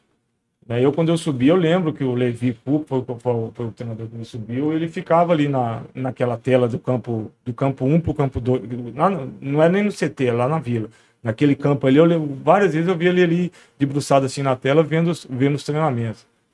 Então, assim, o Rubens, ele já tem uma história, foi campeão da Taça BH aqui, então, assim, e mas jogando mais, sabe, como meia mesmo, que é a função dele, que é a posição dele. Porém, teve momentos também que ele dele jogar, então eles sabiam disso. E às vezes no treinamento, no dia a dia, no treinamento ali, em alguns momentos do treinamento, eu acredito no profissional, que ele deve ter exercido a função também como lateral. E aí pintou a oportunidade, ele foi. E foi bem nos jogos que ele entrou no. Foi no Contra o Palmeiras, passada, entrou ano é. passado. Entendeu? Porque ele é muito competitivo, ele é um, É. um, um atleta assim que, que é, o, é uma coisa importante hoje, sabe, dentro do futebol, que é essa competição. Para jogar com a camisa do atleta, precisa ter competitividade, né? Só que agora tem acontecido isso. Agora pode não ser também treinamento, né, Juninho? É. Às vezes não pode ser treinamento também, né? Falta Pode de qualidade. assim- Não, não, não é falta de qualidade. Porque eu falo que o que acontece também. Aquela pressão, de uma certa forma, também, de estar, sabe? E, e É. você errar. Ô, Renan, mas você sabe, nós tivemos a escola do Tele, até o filho do Renê, Sei. o Renê também, você sabe, o treinamento leva o quê? A perfeição. Eu quero te fazer uma pergunta ele, até ele dentro não do seu- leva à perfeição. Leva. O treinamento ele leva uma probabilidade de acerto De maior. acerto maior. Mas não Tá. te dá, porque Tá. tem fatores dentro do campo que às vezes pode tocar a bola, pode tocar num, num, num- num buraco, Sim, mas ele pode tocar no morrinho. São coisas que acontecem, sabe? Que isso pode também influenciar na hora do jogo. É, mas deixa eu te fazer uma pergunta, eu quero saber se você vai me responder. Essa pergunta só vai dizer do que você tá falando aí. Você lembra na Vila Olímpica? Você lembra disso? Acabava o treinamento, ficavam duas, três horas o Éder batendo falta, ficava o, Paulo Roberto Prestes batendo, cruzando a bola. Hoje, depois do treinamento, quando acaba, os meninos vão embora pra casa ou ficam no CT treinando o fundamento? Hoje não se faz mais nessa às vezes faz antes, ou te faz num dia específico para esses fundamentos. Ou o próprio DNA, que eu citei o Everton aqui o Thiago, e o Thiago Ribeiro. É, e tem esse trabalho, porque tem que ter esse trabalho técnico de, de, repeti- rep- de repetições e tudo, tem que ter. Só que eu quero dizer o seguinte: quanto mais você treina, a probabilidade vai ser maior. Lógico, sim, claro. O acerto vai ser maior, mas ainda não te dá a perfeição Mas lance. olha só, eu lem- durante a semana eu ficava vendo lá o Éder ficava treinando falta depois do treinamento. Ô, Juninho. Só rachando, o Éder treinando falta. É uma pessoa me falou assim, Hum. hoje no futebol a sobrecarga física é muito grande, então você tem que poupar um pouco o jogador. Aí eu não entendo, porque tem jogador que sai de lá e vai bater futebol com os amigos. Hoje tá na onda do jogador sair do treino e bater futebol com os amigos. Eu, Pô, então por que, que não gastou esse tempo fazendo com que Exatamente. fisiologistas, né? Então, por exemplo, já viu o atleta hoje usa aquele aquele Os coletes. GP, é o colete, é, parece um, um top assim, na verdade, né? É até engraçado aquele ali, porque ele Parece um aquele mo- né? monitora, é, monitora ali tudo, e isso acontece no treino. Então, chega ali num determinado, numa quilometragem de treino para aquele dia, e aí esquece. Né? Você É. não, se você se ceder dali, pode gerar lesão, essas coisas todas. Ô, Renan, mas futebol não tem como inventar a roda, né? Por exemplo, que eu vi, o Éder ficava treinando falta depois do treino, meio-dia, sol Aham. quente, Fael, Aham. sol rachando na Vila Olímpica, ficava treinando falta. Clássico domingo Atlético Cruzeiro, guardou na gaveta. Básico. Ma- Mas Hã? faz. É isso que eu tô falando, faz. É feito esse trabalho também. É feito. O que eu quero dizer, às vezes, é que nem sempre, porque às vezes pode acontecer todo essa, essa, esse fator Sim. psicológico que eu falei dentro do Parte jogo. emocional. Pressão tal. do jogo, aquela coisa toda. Ele sabe que, sabe, se ele errar, já vai. Então, assim, são coisas que tem que ser trabalhadas. Por isso que eu falei que o futebol hoje também é muito psicológico por conta disso. Há uma pressão em cima dele. Mas olha só, Entendeu? você entrou no jogo, não sei se você lembra quem que era a zaga do Milan, primeiro jogo seu? Costa Curta e- Costa- e. Costa Maldini. Curta, Maldini e André Cruz. Nossa. Eram os três. O Milan jogava com três zagueiros na, na Copa Centenário. Tinha um Boban no meio, no ataque só o Jorge VA, tá? Só ele. É, só ele. Costa Curta dá uma lenhada assim. É. Pois é. Então ali, você jogando contra o Milan, você sentiu pressão, o primeiro jogo seu ali, o primeiro gol que você fez. claro. Conta pra gente um pouco como é que foi aquela situação toda ali. Com certeza. E a massa lotando o Mineirão como Claro. sempre, Só, né? só pra eu destacar aqui que a gente falou dessa. Você falou dessa dupla de zaga, eu falei o Rodrigão, o outro era o Gesiel. Ge- Ge- Gesiel. É, o Rodrigão acertei. É, o Cícero acho que tá em Portugal. O Leonan tá no norte do país, tem um bom tempo que ele tá no time lá. O Roldan fechou agora com Floresta essa semana. O Ralf, eu não sei mais onde tá, e tava no interior do Rio de Janeiro um tempo. O Lucas Cândido tava no Vitória. O Thales, eu não sei onde está. O Capixaba tava no Juventude. O Helder em Portugal. O Danielzinho foi pra Rafael, Coreia. qual desses vingaram? João Figueiredo nesses países de terceira prateleira da Europa. É, então, assim, a gente não vê ninguém assim com efe... o, o Gesiel tá no Japão, né, que eu não, não- não havia citado ele aqui. E o Wilson parou de jogar futebol, principalmente depois Isso, goleiro? daquela. É, Wilson goleiro. Que até perdeu um processo pro Galo na Justiça. Sobre o Milan agora, pra você responder, só pra eu. Senti a pressão, até mesmo porque eu já tinha entrado uns dois, três jogos antes, não tinha conseguido, assim, ter, ter ido bem, na verdade, ter algo que marcasse. Entendeu? E, e aí que eu falo de novo a questão que eu falo quando as coisas têm que acontecer, porque naquele jogo do Milan ali, era despedida do Cerezo, olha pra você ver.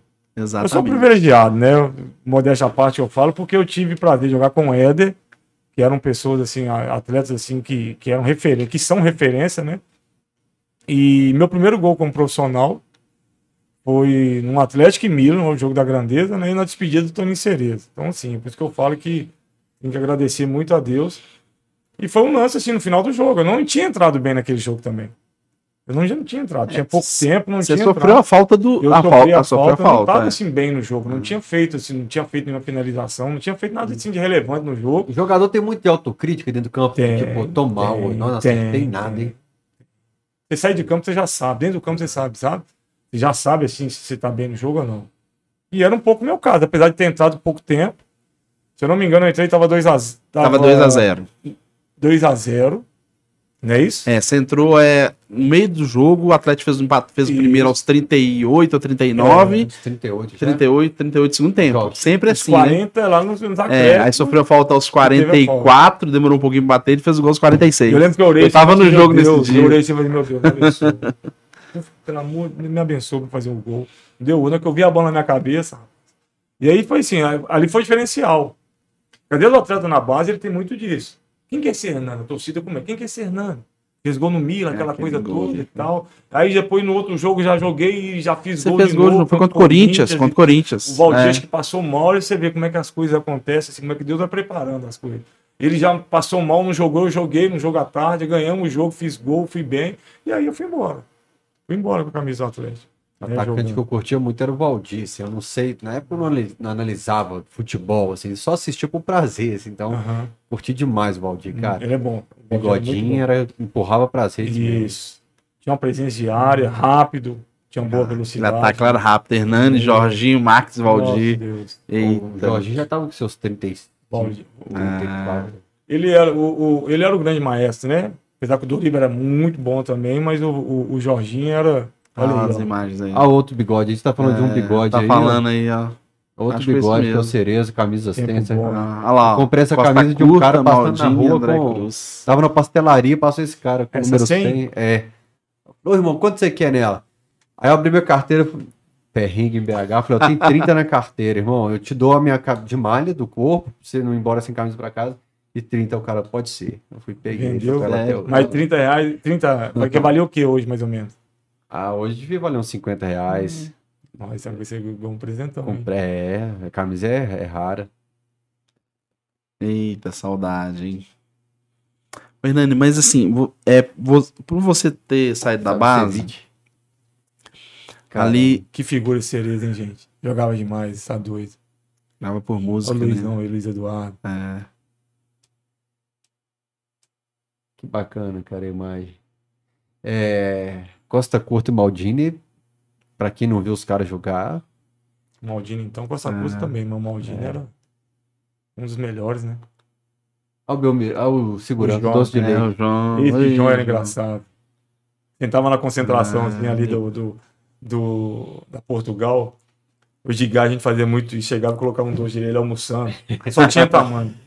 Chegava e colocava um potinho de doce de leite e falava assim: Nossa, esse doce de leite tá bom demais. Ele corria atrás da gente atrás da concentração. Ele Chapava a mão. Nossa, mas ele não. Batia, Quem tudo, mas ele de- gostava. Quem é de azul na sede de Lourdes, cara, ele batia. tanto- Teve uma vez que ele errou o tapa em alguém que escorreu lágrima lá. É. Pedia pra ele segurar a onda um pouco. Nossa, João era gente boa demais. Ô, época boa. Pra Olha ele correndo. ó. Ele tá correndo atrás do cerezo pra quê? Quem tá correndo atrás do cerezo, tá correndo atrás do cerezo. A gente falava isso, pra que, que você tá atrás do cerezo, João? Eu não sei pra que, não tem ninguém correndo lá e vai, vai se- segurando de quê? Ele vai cair no poço ali do... do- Eita. E pra quem não sabe, ele parou de ficar atuante no campo e ficou só na sede depois que o Cris acertou um soco no olho dele. Porque O ele vai segurar o goleiro Eduardo e o Cris o acerta o Cris. soco nele. Então dá um problema na visão dele. Foi nessa aí que o Edgar saiu correndo atrás do Sorim? Não, essa foi outra. Essa foi outra? Essa foi outra. O Edgar não é fácil, não, hein? O Edgar é outro que é tranquilão, mas esse lance aí do, do, do Sorim nesse dia, eu, não- eu não estava nesse jogo. chapou Acho que eu não mão estava no Atlético nessa época já. E eu vendo o Edgar correndo, o que, que o Edgar tá fazendo lá? Você não era da confusão, não, Renan? Eu não. Nunca envolveu. Eu não. Aquela briga lá de. de lá na. Lá acho no- que foi um dos poucos que não, que não entrou naquela. Lá, Você não apanhou nem bateu? lá no Lanús. Não, porque eu lembro que acabou aquele jogo lá, que nós terminamos o jogo 4x1. O Jorginho deu que uma provocada no, no- na hora que termina o jogo. E o Rudier, aquele zagueiro argentino É, da seleção, encerrou a carreira nesse jogo aí. E acho que o Jorginho falou alguma coisa. E aí, pra segurar o homem, gente, como é que segura? Só que aí, o que, que aconteceu? Na hora que acabou o jogo, eu fiquei dando entrevista pra televisão argentina. E eu tô dando entrevista, eu olho pra trás assim e vejo assim, Já tinha. aquela confusão toda, eu falei, nós vamos matar. Eu olho pro lado assim, ó, pro lado direito, tava a arbitragem e a policiamento do lado. Aí foi uma salvação, porque senão eu, eu ia apanhar. Eu E ia a turma apanhar. apanhou bastante. Ia apanhar. Apanhou todo É mundo. cada Dedê, gente, Dedê chegando, eu cheguei no, no, no vestiário, o, o Leão com isso aqui inchado, né? E o Dedê falando, não, eu coloquei, eu, eu fiz aquela velha malandragem do morro, proteger a boca e a cabeça, o Dedê na maca gritando. Dedê. Ô, Dedê, Dedê era... Como é que foi a, a pancadaria? Como é que foi o clima depois da pancadaria? Assim, a gente lá dentro do, do vestiário já estava protegido, policiamento e tudo, aí foi todo mundo rindo um do outro, né? Porque, apesar de apanhar, mas o caso mais grave foi o Leão, né? É, Hospitalizado. colocou o platina, Leão. né? O negócio dele O foi. ro- os outros, assim, não É. teve nada assim.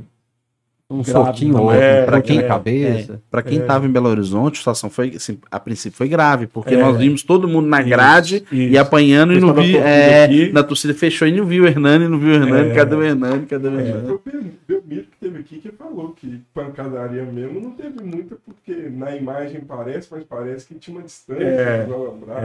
É. É, o Belmiro falou, na verdade, que não teve pancadaria, que eles só apanharam. O Belmiro falou, briga é quando os dois batem. Falou que só apanhou. É, eu tenho uma história que eles falam do Dedê, e eu não sei se isso é verdade, que diz que foram entrevistá-lo, assim, depois do... Da, da- não, liga pra sua mãe, dá um alô pra sua mãe pra tranquilizar e tudo. Aí ele falou, mãe, eu vou morrer. Ai, meu Deus, o Dedê era muito engraçado. Cada caso assim, o Dedê, ele era o, o engraçado da turma. assim. Engraçado. Ele tava nesse jogo contra o Milan aí, Dedê. Esse já saiu de lá com a certeza de título também, cara. Qual que é o tamanho dessa Comebol, assim, pra, pra vocês, pro Atlético, pra repercussão nas ruas com o torcedor? O Atlético é, é difícil pro clube, assim, na época foi, foi muito importante. Para mim, para mim foi um dos títulos mais importantes que eu tive na carreira, né? E assim, não era tanto ao gol aí, ó. Não era tanto de um tempo pra cá, eu sentia assim que o pessoal não valorizava tanto. Sabe? Mas não valorizava porque não ganharam. Né? Então, assim, eu acho que. O que pessoal que você fala, o atleticano, os outros, os outros, Os outros os clubes, o futebol clubes brasileiro. tudo. Por exemplo, o Atlético, eles falavam da, questão de bicampeonato. O Atlético é bicampeonato, na, é bicampeão da, da, da Comebol. Que ho- equivale hoje a Sul-Americana.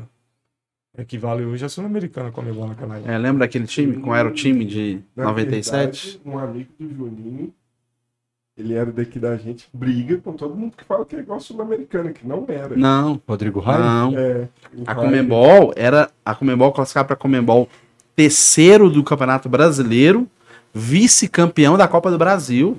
O nível da Comembol era altíssimo. Que é diferente É, da, o de- é, da Sul-Americana, mas- é. mas Só que a Sul-Americana hoje ela é, ela é bem valorizada, ela é bem mais valorizada. Valorizado de grana. É, né? tem isso Pra disputar a Comembol antes era difícil. Você lembra do time que jogou a final? Da Comebol lá, É. Bruno, é, Edgar, Sandro San- Sandro Blum, e Dedê. Dedê. Doriva, Roberto, eu e Jorginho, Valdir Marques. Exatamente. E Tafarel no o Tafarel no gol. Tafarel no gol. Exatamente. Bom Bacana. demais. E aí você sente que a torcida do Galo valorizou? Eu sinto. A torcida Sim. do Galo. É claro que agora, né? Com os títulos que o Atlético conquistou agora, mais recente, mas a- o torcedor do Atlético mesmo, esse mais antigo, com certeza. Eu, eu acho que o atleticano sempre foi legal, sempre tratou da forma com respeito à, à Comebol. Eu torço muito para que unifiquem esses títulos aí com a Sul-Americana como merece. Seria legal um evento lá na Arena MRV entregando as taças, a taça Comebol de E, novo o- e vocês o lá. torcedor do Atlético é torcedor do Atlético, né? Independente de título ou não, a paixão, o amor é, é- é- A gente brinca assim que é incondicional, né? Mas com certeza eu, eu sinto assim. O pessoal fala na rua, às vezes fala, entendeu? Do, do, do, do gol, ah, lembro de você, apanhou lá, gol né? contra o Lanús. Apanhou lá, né? Mas eu, eu, eu sinto sim que eles, que eles valorizam. Vou contar uma história de bastidores, então. É, eu trabalhei alguns anos ali de forma voluntária no Atlético, no Centro de Memória. Eu ficava catalogando e assim, hoje é fácil mexer, catalogar a taça do Brasileirão. Eu catalogava a taça de ping-pong, alterofilismo. Cara, tudo que vocês pensarem da história do Atlético, eu ficava lá. Exame do Cafunga, exame de sangue. Eu ia lá, arquivava. Sensacional. Aí o Daniel Napomuceno reformou a sede de Lourdes ali. A gente tem uma taça, a sala de troféus, memorial vai funcionar assim, nós vamos deixar a taça importante aqui, internacional, mineiro, pensamos tudo, beleza. E começamos a arrumar, empurra a taça pra cá, empurra a taça pra lá. Cadê a da Comebol? Cadê? O Atlético devolveu a taça pra Comebol, não pegou réplica, então não tinha registro, tinha uma taça só da Comebol lá. Aí que o Daniel mandou fazer uma réplica da segunda taça e a daquela grandona. Então você vai na sede hoje tem uma taça grandona É, da Comebol é. e duas pititinhas que representam as réplicas da, da Comebol. Mas a gente fez essa réplica há pouco tempo. O Atlético era tão bagunçado no passado que É. sabe Inclusive, eu até participei de um programa na Itatiaia Henrique André. Isso. E foi justamente nessa época que estava comemorando os dois títulos. Eu segurei, cheguei a segurar. É, Você foi com o Paulo Roberto Prestes Paulo lá Roberto, também. a lenda. A lenda. A lenda. Outro 10 cara. anos, lateral esquerdo, Galo titular. Jogava. De 86 a Jogava 1996. muito Jogava também. Nossa, muito. o Paulo Roberto. Paulo jogava Roberto. Deixa eu dar um recadinho pra turma que tá assistindo aqui. Hoje você vai fazer o seu cadastro na KTO.com. O link tá aqui na descrição do vídeo. Acesse KTO.com e utilize o cupom CAMISA12 com o numeral no final. 12. E hoje é um recado especial que a KTO pediu pro Fael falar aqui. Turma, você vai fazer sua aposta. É um local de entretenimento, diversão, mas aposte com responsabilidade. Isso é um pedido da KTO. Nunca tire dinheiro da sua casa, das contas básicas, de material escolar do filho, da conta de luz, nunca. Então a gente prega sempre para você ir lá, fazer sua apostinha, se divertir, mas nunca tirar dinheiro da sua casa. Presta atenção nesse recado, nesse recado. Aposte com responsabilidade. E se você não sabe apostar, deixa para o amigo apostar. Fica só acompanhando, os, os amigos mandando print no grupo e saia dessa. Só aposta com responsabilidade. Esse é um pedido da KTO que eu falei no Lateral Esporte e estou reforçando aqui no Camisa 12 para vocês. Deixa eu ler um recado que chegou para mim aqui, porque o cara fez um super chat e ele falou assim: é, Rafael Jordani, ele falou, autor do primeiro gol, autor do primeiro do Galo na Champions League? Não entendi. Autor do primeiro do Galo na Champions League. Vitor Hugo, contribuiu com 11 reais. Forte abraço para Juninho e o Hernani. Juninho, como você conheceu o Hernani? Eita. Essa história é longa, viu? Apesar de conhecer na na arquibancada, nós tínhamos uma, uma peladinha nas férias. Lembra que você comentou que nas férias todos os jogadores vão jogar. Hoje o pessoal joga mais futebol de areia, né? Mas na época a gente tinha uma peladinha nas férias. Foi em 2001. O Hernani tava jogando na portuguesa.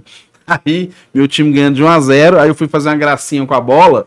E o Hernani é muito competitivo, sempre foi, né, Hernani? Ele não chegava junto, ele Com foi. respeito, né? É, o Hernani sempre foi muito competitivo. Aí meu time ganhando de 1x0 e só tinha profissional. Aí o Mancini jogava, jogava o Edgar, jogava o Maradona, o Léo de Deus. Aí ali na. Quem organiza a plata é o Roberto Assunção. Aí quando eu segurei a bola, o Hernani me deu uma chegada por trás. Aí ali virou amizade, a gente começou a conversar. de leve, só de É leve. fácil falar do Alexandre Gala, as vocês não contam, não. É, deixar quieto, né? Mas o Juninho, o Juninho, ele gostava de fazer graça aí. Ele não podia deixar, né, Juninho? Ah, Inclusive o Lúcio Pontinol tinha falado, Fael pergunta pro Hernani se o gol contra o Lanús foi o mais importante dele. E será que ele apanhou também? Aquele dia foi uma vergonha, abraço. Fui muito aí no Mineirão nessa época. Esse foi o mais importante da sua carreira? Ah, eu acredito que do Milan, né? Do Milan pela, pelo por ter sido o primeiro, é, de poder estar participando ali da, como é que eu vou dizer assim, da, da despedida do Tony Cerezo, que é um, era um, é um grande ídolo do Atlético, né? E, e aí acho que teve uma, pra mim, assim, marcou mais. Claro que esse gol na final aí também, né? Aham. Mas acho que o Milan realmente é o gol hoje onde eu vou. Quem é mais ou menos da nossa idade e tudo, e ele, é o gol que eles falam.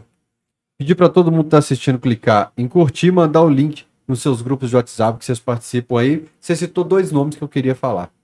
Leão, o Tio veio aqui e falou que o Leão foi o pior treinador que ele teve na carreira dele. Listou os motivos, explicou os motivos dele e tal. E muita gente vem aqui e conta história boa do Levi também. Eu queria que você falasse sobre esses dois treinadores, Leão e Levi. Ah, pra mim é fácil falar, vai, vai ser fácil falar deles, né? É, porque o jogador de futebol, ele, ele é, é- cada um tem a sua, apesar do jogo ser coletivo, mas cada um tem a sua história. Então, por exemplo, no meu caso, o Leão, é, se falar que ele era um dos mais, taticamente, assim, mais organizado, com mais conteúdo, não acredito. Não que ele não tinha, né? E não que ele não tenha. Mas para mim ele foi importante. A gente brinca no meio do futebol. Ele foi um, como pai para mim, porque foi ele que me bancou no Atlético. Apesar do, do Levi, a diferença do Leão pro Levi é que o Levi, eu sou muito grato, porque foi aquele que, que, que me puxou da, da- do, do Júnior, do Sub-20 do Atlético, pro profissional. Sabe? Que me ajudou, que deu essa. Esse, como é que eu vou dizer assim, esse start na carreira, né? Então teve uma participação muito importante por conta disso. Mas não tive tanta é, chance com o Levi de atuar. O Leão já é o contrário, já é aquele que, que um dia eu lembro quando o Atlético viajou, ia ficar, ia fazer dois jogos fora, então não retornou para Belo Horizonte, já ficou. E ele falou assim: ó, garoto, partir é, se prepara que quando eu voltar você vai ser, eu vou, eu vou te colocar para jogar, te dar mais chance, te dar chance. E foi aquele jogador, assim, aquele treinador que realmente bancou. Então, mas o Leão, ele não era fácil de, de lidar com ele. Nós que éramos da base, era mais fácil porque quem tá da base tudo é, você abaixa a cabeça e É. tudo. Mas quem é medalhão, no caso do Valdir, outro que era um jogador assim de muita personalidade, então tinha um pouco mais de. O Marques não, que o Marques é o boa praça. O Marques é um cara sossegado, Calango. mais na dele, era de grupo.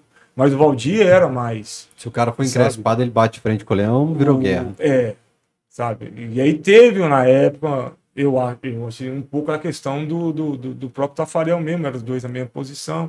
O Tafarel era ser um atleta de maior noto- notoriedade assim e tal, então. Mas o Leão, realmente para mim foi muito importante porque me bancou para jogar, sabe? E, e eu sempre me dei bem com, com, com treinadores disciplinadores assim. O Leão era muito disciplinador. Né? Talvez no caso do Tio já pode ter sido o contrário. Talvez foi o treinador que de repente não deu tanta, tanta oportunidade para ele. É difícil você virar e falar assim, o treinador que não te deu oportunidade e colocou para jogar, você vê um, um jogador falar que ele era bom, que ele era isso, que ele, né? É difícil você ver isso. É, ô Hernani, eu citei aqui no início que o Capita, o Carlos o falecido Carlos Alberto Torres, né, te deu uma bronca. Cada moto. Conta essa história pra gente aí. Pois é, rapaz. eu era jovem, né? Então, assim, você, você se empolga, né? Naquela época não era como hoje. E eu lembro que, que eu comprei uma moto e fui treinar com a moto. Mas no contrato, o jogador não pode usar moto, né? Não, tem, naquela tem algumas época- coisas que o jogador não época, pode. Hoje sim. Moto, Hoje- esquiar, não Isso. pode. Mas naquela época não tinha isso. Uhum. Né? E eu fui treinar com a moto e ele chamou minha atenção, né? Porque a moto, tanto é que eu vendi essa moto porque justamente eu caí, eu caí da moto, mas graças a Deus assim, não deu nada não. Aí vendi, vendi ela inclusive quebrada mesmo, do jeito que ela tava. E mas ele me chamou atenção por conta disso, né? E aí como é que você não vai ouvir o capitão, né? o capitão. Ele é o único treinador do Atlético foi mandado embora sem perder nenhum jogo, É né? que eu ia falar, o, ca- o capitão ficou. Oito jogos. Oito jogos, É, né? ganhou, 98, né? é, ganhou seis jogos e empatou dois. Empatou de 4 a 4 com o Santos na Vila Belmiro é e empatou de jogo. 5 a 5 contra o Botafogo no. Mineirão. Foi, ma- Fez- é, Ele participa dos dois, É. né? dos dois. foi mandado embora porque o Cerezo brigou com o Cerezo. Gente, tem coisa que só o Atlético consegue. Isso é coisa de Atlético. Nada mais Atlético que isso.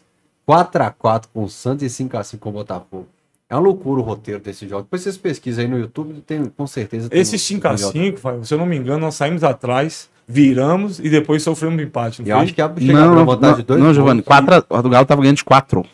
4. A zero não. 4 a 1 Ah, pode ser. Você 4 a 1 E esse é o do Santos, não? Não, 4 a 1 contra o Botafogo. Pode pesquisar aí, João. Mas nós Santos saímos, nós saímos atrás. É. Aí 4 a viramos. Eu lembro disso porque no primeiro tempo, meu pai fala isso. Meu pai conta isso na, na arquibancada, que meu pai sofria, eu pareço muito com ele. Então, quando visual, eh, enxergavam ele no, no- na arquibancada, o pessoal começava a tirar onda. Ah, esse Hernando é ruim demais, não sei o quê, aquela coisa toda. E porque a gente, eu pareço muito com ele, sabe?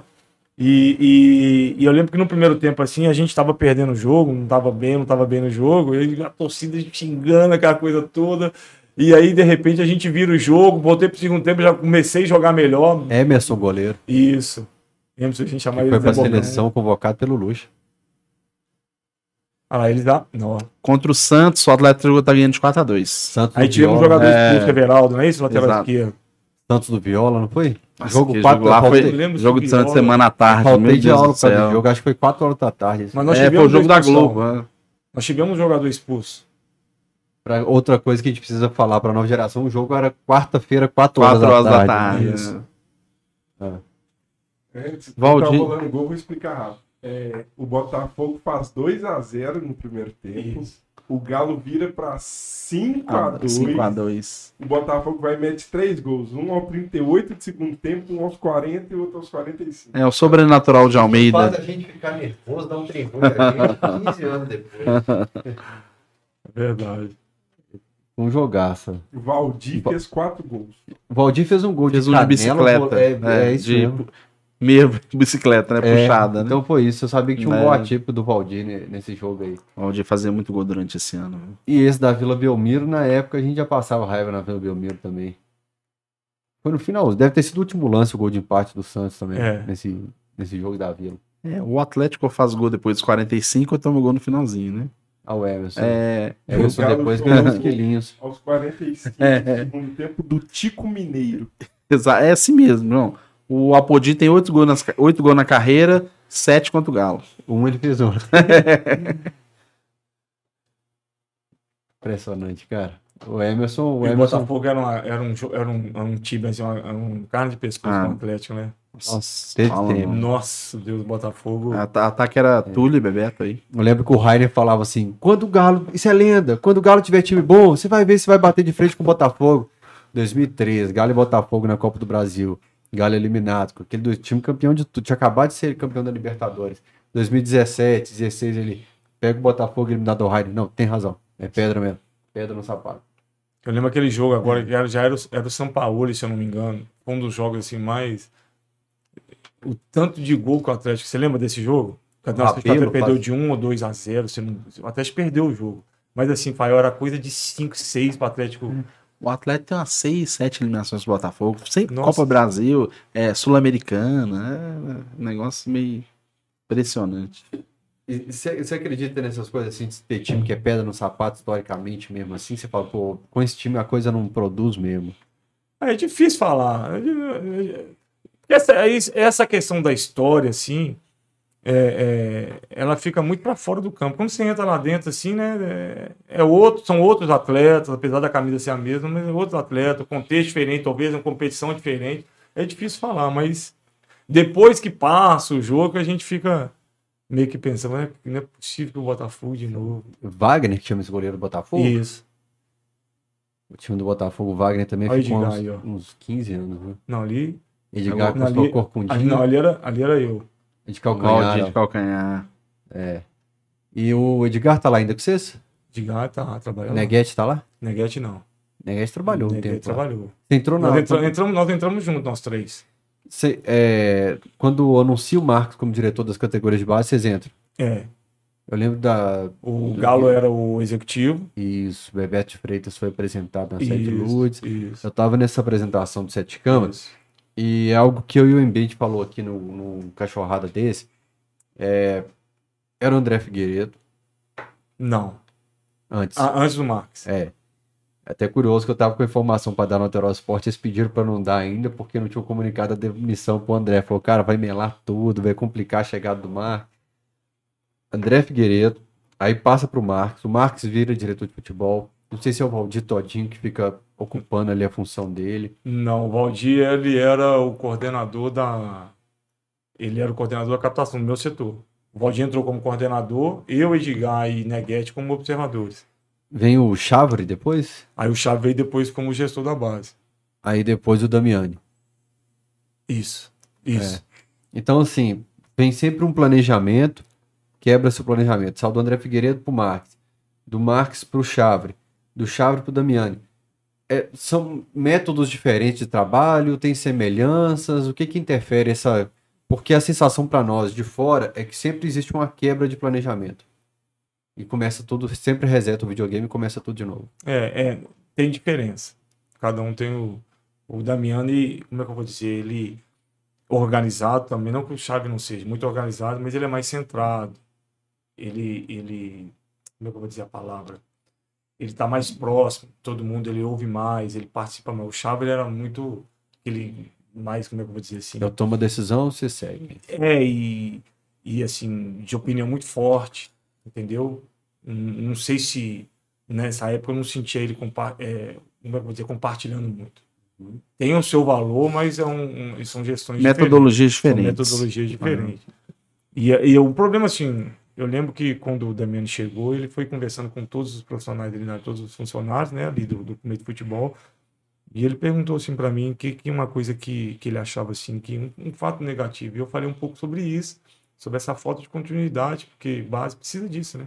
Dessa continuidade, porque na hora que você começa a pegar uma forma, tá entendendo? Você acaba, entra outro e você acaba meio que perdendo um pouco essa sequência do trabalho. E base, mais do que nunca, precisa, né?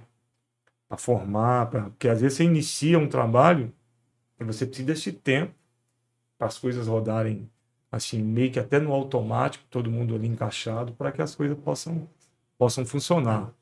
E, e aí, é, às vezes, essa mudança. Só que assim, é uma coisa que tem acontecido no meio do futebol, porque hoje, às vezes, quando troca uma gestão, troca, por exemplo, de presidente, da, né, o presidente, ele acaba, às vezes, trazendo um, um executivo da confiança dele.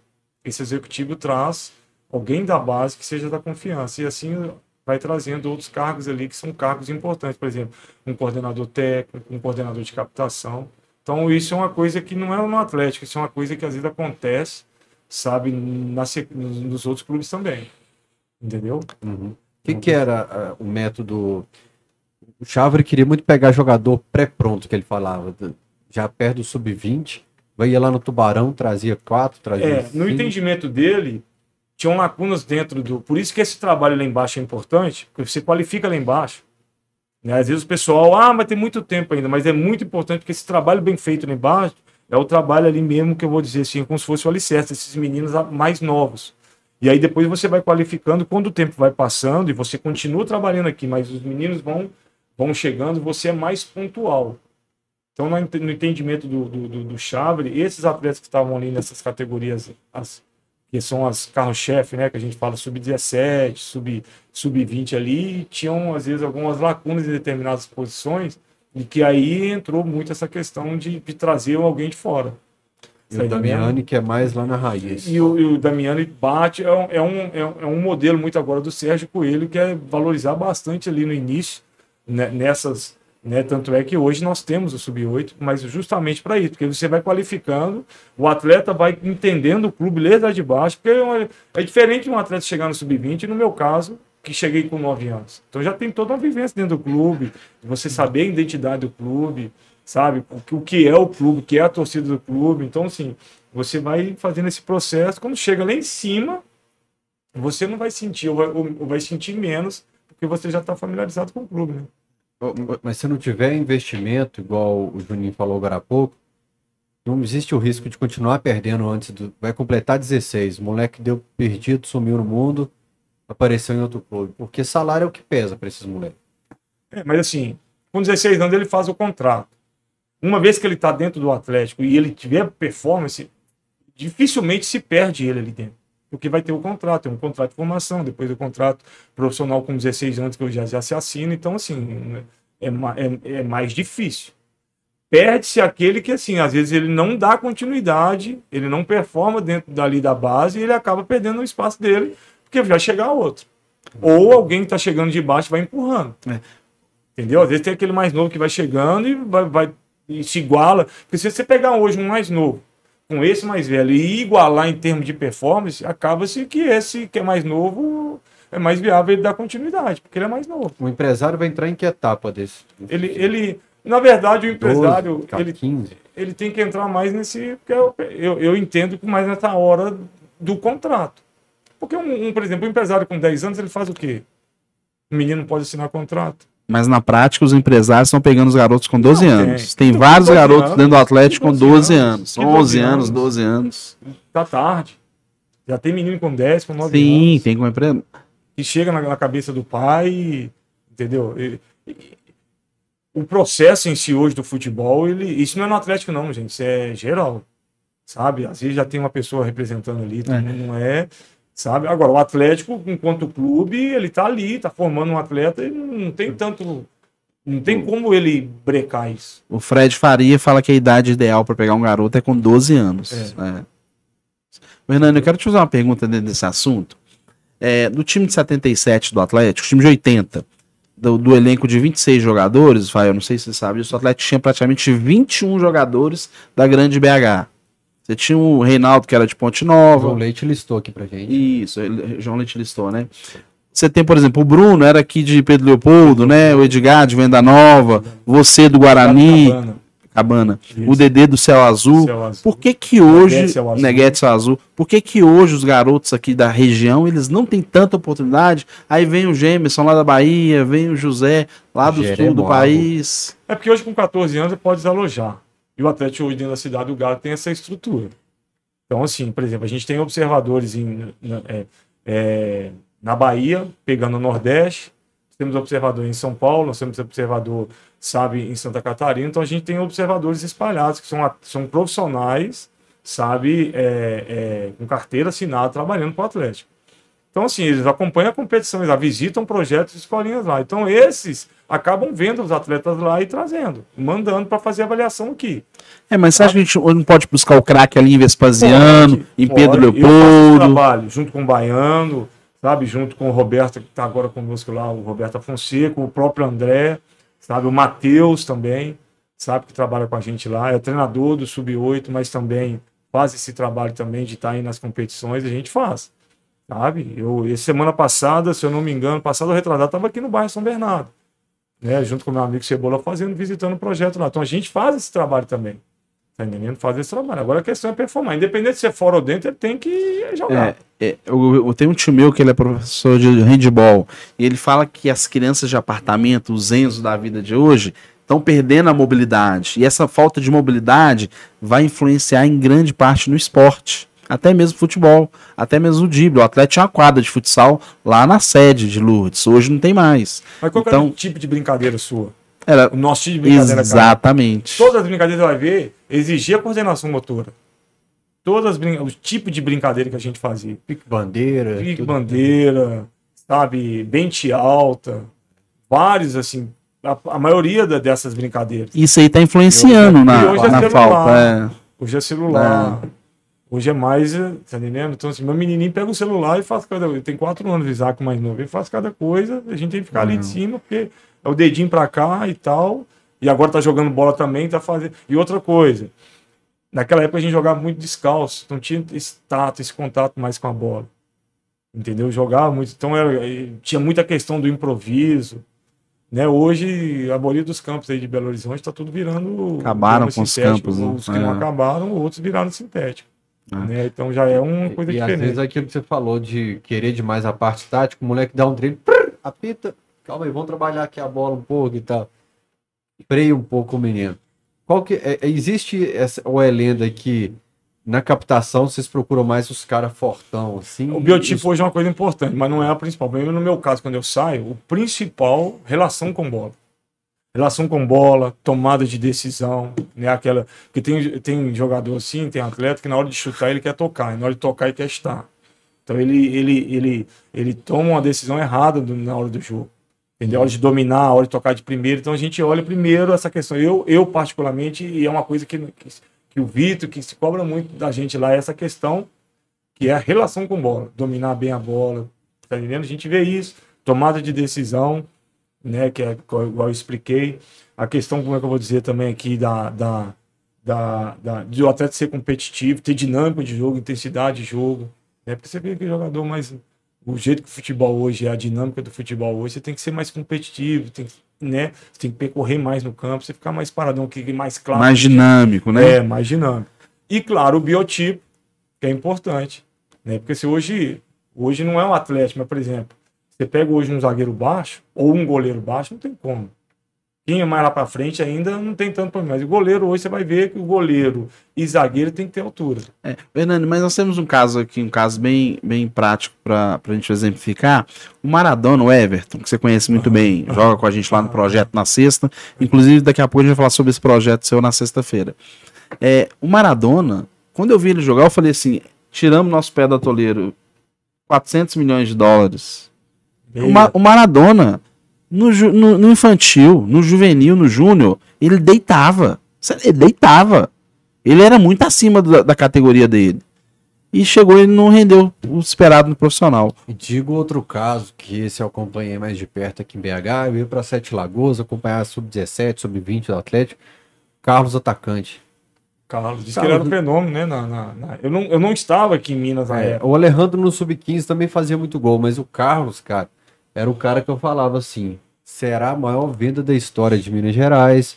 É futebol europeu. Você é acompanhava assim no caso nessa época? Demais, cara, demais. Era toque assim. Eu lembro de um jogo que a gente até perdeu a final do Sub-20 nesse caso. Lançaram para ele e deu um toque por cima do. Ele só precisava de um toque para empurrar para as redes. E chega no futebol, mudaram a forma um pouco dele jogar ele já fica mais afobado, ele já não tem a calma mais para o cara de um toque só. Eu achava o Carlos, assim, eu, na época, muito preso. O Carlos, ele era um. Eu jogava mais na beirada naquela época, não era? Levi acompanhava, acompanhava muito a questão de lateral, então, assim, ele corria. Eu acho que se fosse olhar o que ele percorria num jogo, só que não conseguiu, na verdade, ter essa projeção igual você esperava, né? Você só esperava. Eu vi pouco. O Carlos eu não lembro na base. Como que é a, a, transição no Atlético? Por exemplo, o case do Savinho, eu coloco como um case de como não se administrar um atleta de base. Você tira ele do sub-17, leva ele para o time de transição do Chávari ali, deixa ele, o Neto, aquela turma lá no sparring do Sampaoli, aquele time de transição que a gente quebra, né? Da veia pandemia, fica só uns 7, 8 atletas ali parados. Aí de vez em quando você volta ele para o sub-20, você volta ele para o sub-17 para fazer final volta ele para o profissional, não quebra um pouco é, é, o raciocínio do jogador, do tipo, agora eu sou um atleta profissional, não sou da base mais, não é prejudicial para o atleta esse vai e volta? Como que é essa transição no Atlético, que na minha opinião é bem ruim? É, eu particularmente, é, o Neto eu vi, o Neto jogava com meu filho na época, da geração 2002, meu menino jogava com ele. Elogiado pelo Levi, naquele né, retorno Isso. ao 2019. E ele subiu, ele era sub-16, se eu não me engano. Só que ele ficou, ele ficou no Atlético, ali no, no, profissional, e mas na verdade, se for ver, efetivamente ele jogou pouco. Ele tinha pouca minutagem, assim, poucos jogos. No caso dele, seria interessante ele descer, porque isso aconteceu comigo. Tinha muitas vezes, tem muitos jogos que eu subi em 95, depois da Taça São Paulo. Esse ano de 95 eu treinei, eu treinei muito mais no profissional, mas os jogos da base eu descia para jogar final de semana. Eu descia para jogar. Aí joguei a Taça São Paulo de 96, tá entendendo? E a partir daí depois eu não desci mais. Foi quando eu comecei a ter um pouco mais de, de ter mais jogos no profissional. Porque o jogador ele tem que jogar.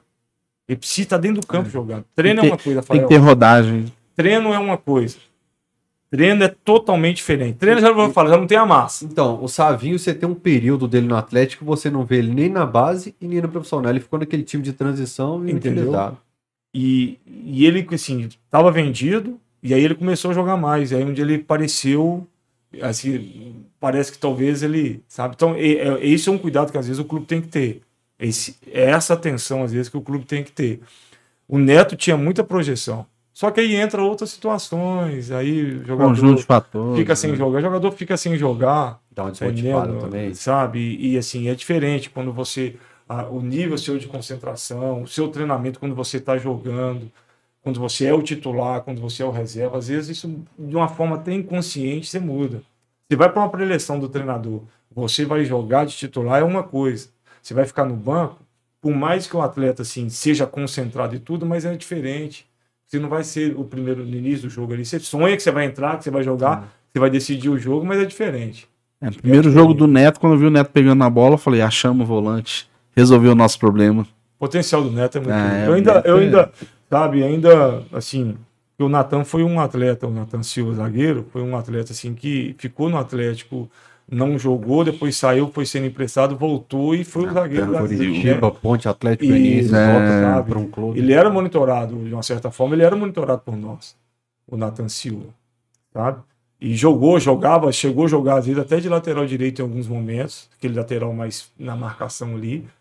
Então, assim, eu espero que o Neto né, ainda possa ainda, porque ele tem muito potencial, muita força física, ainda no lateral direito. Ele Eu- jogou com seu filho na base? ele jogou com, com o Emanuel. A muito Emanuel manda atrás. falar aqui que te ama, viu? Ó, você tem aí Sandro Perpétuo, Carlos Daniel, da turma que tá emprestado. Eu não vou nem citar o Vitor Mendes mais, que pra mim tá na outra prateleira agora.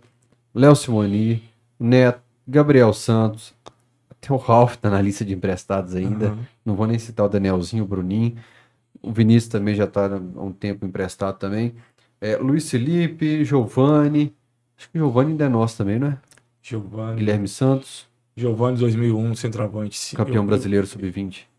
Eu, agora o Giovanni não, não É, lembro. agora eu tô na dúvida. Ele tá Giovanni tá no Exílio. Exílio Dias. É Cílio isso? Luz, Exílio Santa Luz. Catarina. Isso. É. É, Felipe Feliz. É, como que é a questão de monitorar quem está emprestado? Porque o Chávari falava sobre, aliás, foi o Sete Câmara quem falava isso, de estar sempre monitorando quem ativo do clube está emprestado, se tá legal, se tá jogando, por que não tá jogando. Existe isso? Existe. A gente tem um. no início, esse quem fazia esse monitoramento era o Neguete.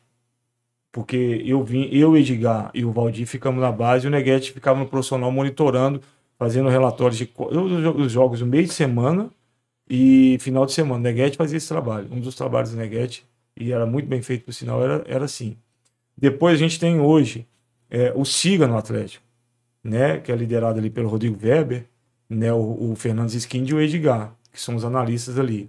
Então a gente fazia relatórios, nós observadores também tinha esse trabalho acoplado junto ao profissional que é de acompanhar as ligas, o campeonato Série C, campeonato Série B, por exemplo, ano passado eu, eu de uma certa forma eu acompanhei o campeonato Série B e os atletas do Atlético ali, quando chegava esses jogos para fazer, a gente monitorava. Hoje mudou um pouco o perfil, mas do, do, do que hoje a gente usa uma ferramenta chamada Scout 7, né? Mas que também pega esses campeonatos onde esses supostos atletas nossos são, são observados também o relatório é feito. Porque o que, que acontece? Quando chega amanhã, ah, quando chega no final do ano, por exemplo, onde vai ser aquela questão dos contratos, os empréstimos estão sendo, estão terminando, a gente tem um banco de dados, né? Tem esse controle de banco de dados para que a gente possa saber se, a minutagem desses atletas, qual foi o feed, feedback desses atletas assim durante a, a, a temporada e se eles têm condição ou não de retornar, se eles tiveram performance para retornar e, e fazer parte do elenco, né? Então a gente faz esse trabalho também. A gente falou de venda, Juninho. Você chegou a ser vendido pro Borussia, né? Eu fiquei sabendo dessa história por causa do Juninho. Como é que foi essa história? Essa história foi engraçado porque eu, eu tinha sido emprestado para a portuguesa, eu não estava naquele ano de 99 no, no Mineiro, no início ali eu saí e fui emprestado. Leandro Amaral, vários atletas da portuguesa machucaram. Então a primeira vez, em 99, eu fui emprestado ali. Leandro Amaral jogava muita Você bola. lembra do centroavante? E ele machucou e eu fui para lá para suprir essa lacuna dele ali, que ele, que ele tinha machucado, ele rompeu o ligamento do joelho, o LCA. E aí eu fui para lá. E eu fui muito bem. E o Dedê já estava lá. E acho que eles perguntaram para ele, alguns, alguns jogadores, que o Boris pudesse monitorar aqui, no- aqui no Brasil. E aí eu lembro que foi o Christian, você lembra do Christian entrava jogando no Inter, Jogou, sabe? né, jogou sim. no Grêmio. Gol também, metia gol também. Inter, Dodô e eu. Olha pra você ver. O nível dos jogadores eu, eu tava ali. E, e eles foram ver um jogo meu contra o, o Palmeiras no Parque Antártico. Ou Você fez os três gols de pênalti, não, três né? gols de pênalti. É. E não é, pra você ver é Três gols de pênalti. Não era. Eu não era o batedor. O batedor era o Emerson, mas o Emerson tinha machucado. Emerson volante. Isso. O, não, o Emerson zagueiro, o o zagueiro. Tinha Emerson dois, zagueiro, ah, é, tinha dois na portuguesa. Isso. os o Emerson e tinha o. Era Emerson é, e César, os dois zagueiros da Emerson César, portuguesa. Dois zagueiros. É. E aí eu não era o batedor. E quando surgiu a, a- a- os pênaltis, o- veio a ordem do, do, do banco do Zagallo e do Prima falando para me bater. Então naquele jogo nós perdemos de 4 a 3, eu fiz três gols de pênalti. E se a gente empata, desclassificava o Palmeiras. E tinha um. Esse jogo eu fui muito bem. Joguei demais. Não só pelos gols, mas joguei muito desse jogo. Não, aquele campeonato seu É. foi muito. Você foi E muito aí, bem é, no campeonato. Só que aí iniciou essa. Como é que eu vou dizer? É, para eu ser vendido. Já estava já assinando já para ia ter um, um empresário que, que naquela época eu tinha que ser um agente FIFA e, o meu empresário na época não era para que eu pudesse ser vendido e tudo. Porém eu tinha um empréstimo oficial na Portuguesa. Então até aquela data do empréstimo, é, se eu não me engano na época, não sei se era 2, 3 milhões de dólares na época que era o meu passe, a portuguesa ela tinha preferência, a opção da compra. Independente de negociar, eles depositavam era jogador da portuguesa. Só que a portuguesa começou a negociar com o Atlético e o Atlético redutível, aquela coisa que tinha essa proposta. Porém, o meu contrato na portuguesa, se eu não me engano, era até dia 8 de junho. O contrato de empréstimo. E a janela para a Europa era até dia 30 de, de maio. E aí eu retornei para eu vim, voltei para Belo Horizonte, não tinha mais jogo lá, eu de- dei um período de folga. Só que o Atlético tentando negociar aquela coisa toda e acabou que venceu a, a fechou a janela e eu não fui. Aí eu perdi a oportunidade. Mas é o é que eu tenho comigo assim que não era para ser, né? Se tivesse de, de- de acontecer, eu, eu teria ido. Ser é, companheiro do Dedê, né? Ia ser companheiro do Dedé, aquela lenda lá. Mas aí teve essa situação aí que foi. No momento, na época, eu tive, eu, eu tive frustração, eu fiquei frustrado. Mas hoje, assim, eu vejo que realmente não era para acontecer. Né?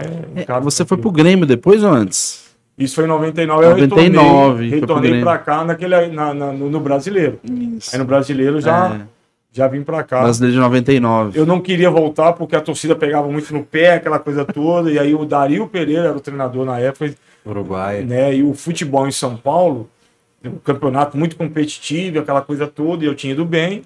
Eu, eu lembro uma vez, eu recebi uma ligação do Zagallo, pensa. Nossa. Recebi uma ligação do Zagallo, rapaz. Ele, ele falando, né, para que eu pudesse renovar lá na portuguesa, aquela coisa toda. E, e aí eu queria ficar na portuguesa. Não tinha como ir pro Borussia mais, eu queria ficar na portuguesa. Mas aí o Galo conversou comigo e tudo. Não, que aqui agora você vai ser blindado, aquela coisa toda. Aí eu retornei. Aí eu retornei, tava naquele grupo lá da, da final do, do que chegou na final do brasileiro com o Corinthians. Aconteceu algum fato na final, naquele dia 99, no terceiro jogo, que te marcou tanto assim, Hernani? É, marcou, Eu marcou torcedor, torcedor. né? Marcou torcedor. Mas né? depois eu vou dar minha versão, tá? Pode falar aí. um lance de um gol lá, de um gol que eu perdi. Mas assim, eu vendo o lance depois, você lembra agora nesse período de pandemia, fica- ficaram reprisando vários jogos, vários jogos. Eu tentei, porque é muito tempo, né? A gente às vezes não É, não tem, não tem esse lance na internet, eu não sei se alguém consegue achar aí, mas eu lembro bem daquele lance lá. O Caçapa é, cortou a bola, a bola chegou pro Guilherme. O O Guilherme Guilherme. foi lançar pra você, só que o Guilherme lançou a bola fraca e tinha uma poça d'água. O Rincon escorregou Isso. naquela poça. O Rincon escorregou na poça e você foi tentar sair na cara do gol e a bola não. não Mas ali teve um caso também, porque É. eu tava voltando de contusão. Então tava um pouco sem ritmo. Eu tinha casado. No primeiro jogo, Tinha 3x2 aqui, eu tinha casado. Eu casei na Com a sexta-feira. Cam- minha Camila, Casei um com a abraço pra Dona Camila aí. Camila. Dona Cara, esse ano, Camila. agora vamos é. fazer em dezembro, fazer 24 anos de casado, Ih, graças bacana. a Deus.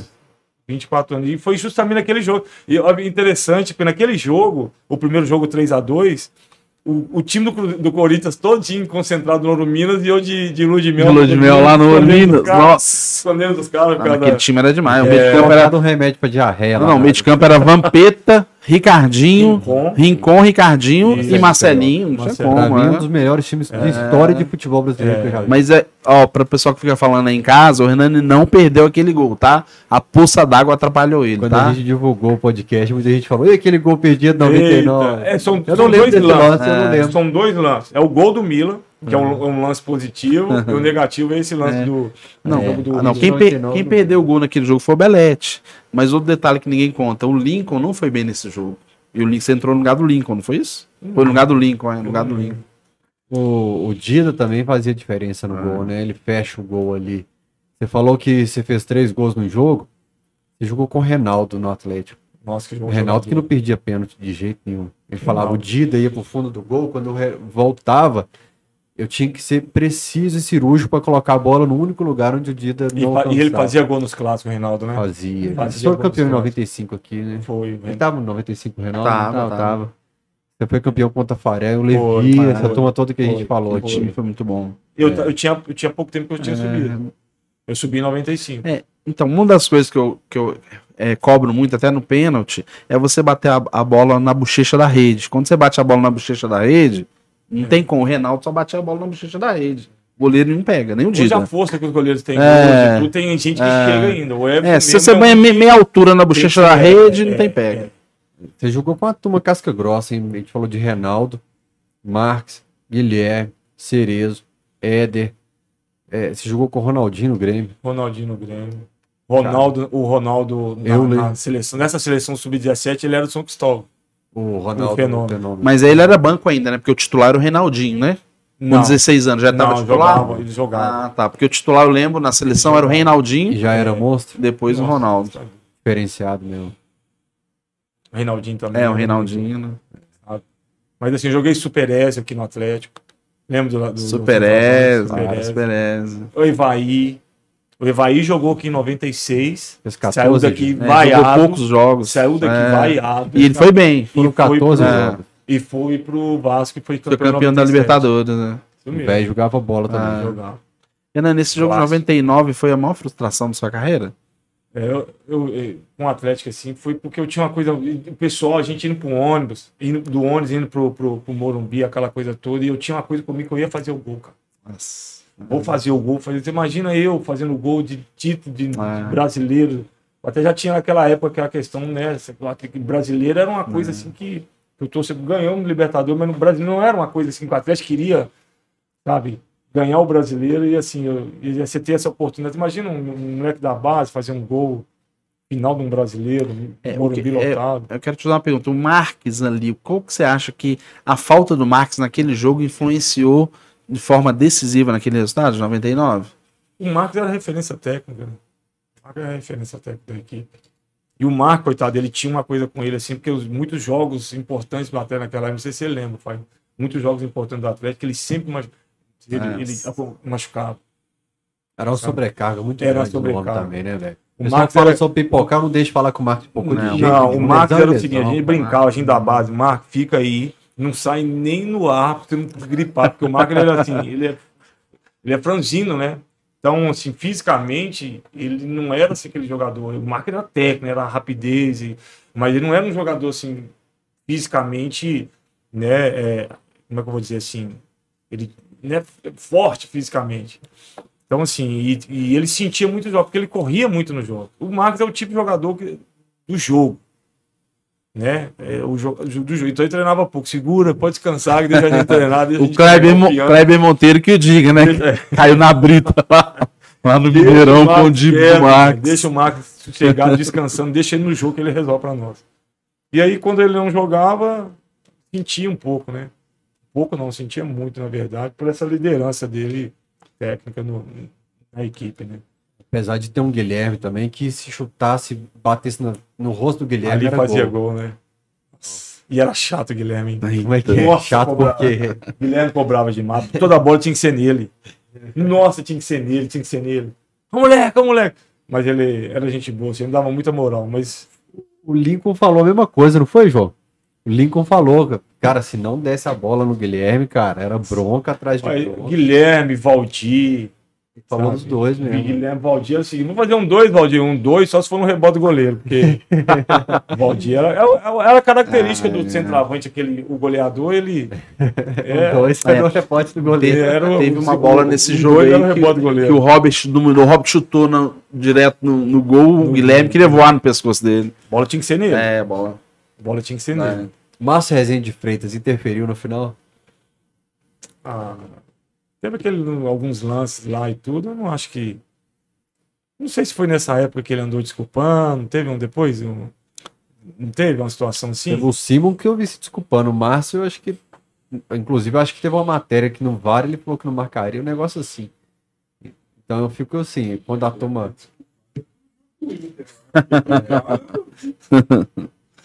É. Deixa eu aproveitar, gente, dar um recado para vocês aqui sobre a Online. É a melhor loja de material esportivo de Minas Gerais. Você pode ter certeza disso. Você conhece a Online, Juninho? Conheço, conheço. É ou não é a melhor loja? Com certeza. Ó, a loja Online toda semana tem ofertas exclusivas pra- pra- para lojistas do interior, clubes de futebol amador, escolinhas de futebol, peladeiros e para a turma que está acompanhando o cachorrada. Na Online, por exemplo, tem jogo de colete. Quanto tá um jogo de colete desse na Online hoje, Juninho?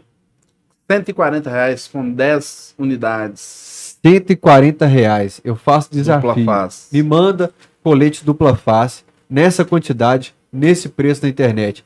Você não encontra. Tem troféu para premiação do seu campeonato, chuteiro futsal, só site, bola de vôlei, basquete, além de rede de futebol de salão, até joelheiro articulado para motocross encontra lá, né, Juninho? Exatamente. Tem todo. No Instagram, o Online BH. One Line BH. O Online BH. Siga a página para conferir as novidades e manda uma mensagem com o seu telefone que eles entram em contato. A online fica na Avenida Silviano Brandão, 2110. Avenida Silviano Brandão, 2110. O telefone para contato é 31 9 2007 3562. 31 9 2007 3562. Eu vou fazer o seguinte, eu vou sortear um livro para quem é membro do canal, um livro para quem está no chat. A bola para quem é membro do canal, o colete e as caneleiras para quem está online. Ótimo. Fiquei de vídeo legal. Exatamente. Bora fazer assim então? João, quem mandar exclamação material, pode ser? Precisa de exclamação, não. Entendeu? Só material. Quem mandar material, no é bom exclamação que manda o robô, o robô dispara. Exclamação material. Exclamação material no chat agora. Beleza? Você vai estar concorrendo a um jogo de coletes, um livro livre, que a turma manda muita mensagem tentando comprar por causa do podcast com o Juninho, e caneleiras na cor do Grêmio. Já já a gente vai fazer o sorteio. Como que foi lá no Grêmio? Foi legal? Foi você jogou do lado do R10 lá, né, cara? Oxe. E já era bom, eu perguntei do Ronaldo Fenômeno, já era isso É outro, é outro acima da média, né? Esse é aquela época, logo depois tinha tido aquela situação com o Dunga num clássico e tudo. Só que o Ronaldinho eu até joguei pouco com ele, porque só ficava na seleção, né? É, teve uma história legal aqui.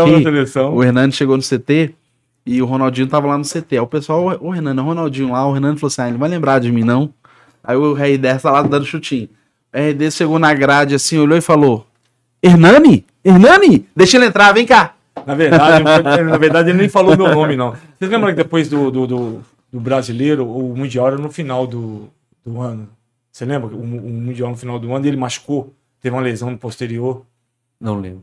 Ah, o Sim, Galo. E antes do jogo, claro, antes do- Atlético, antes do jogo, 2013. da- da- Sim, claro. E aí ele tava recuperando e eu fui fazer um estágio lá na época.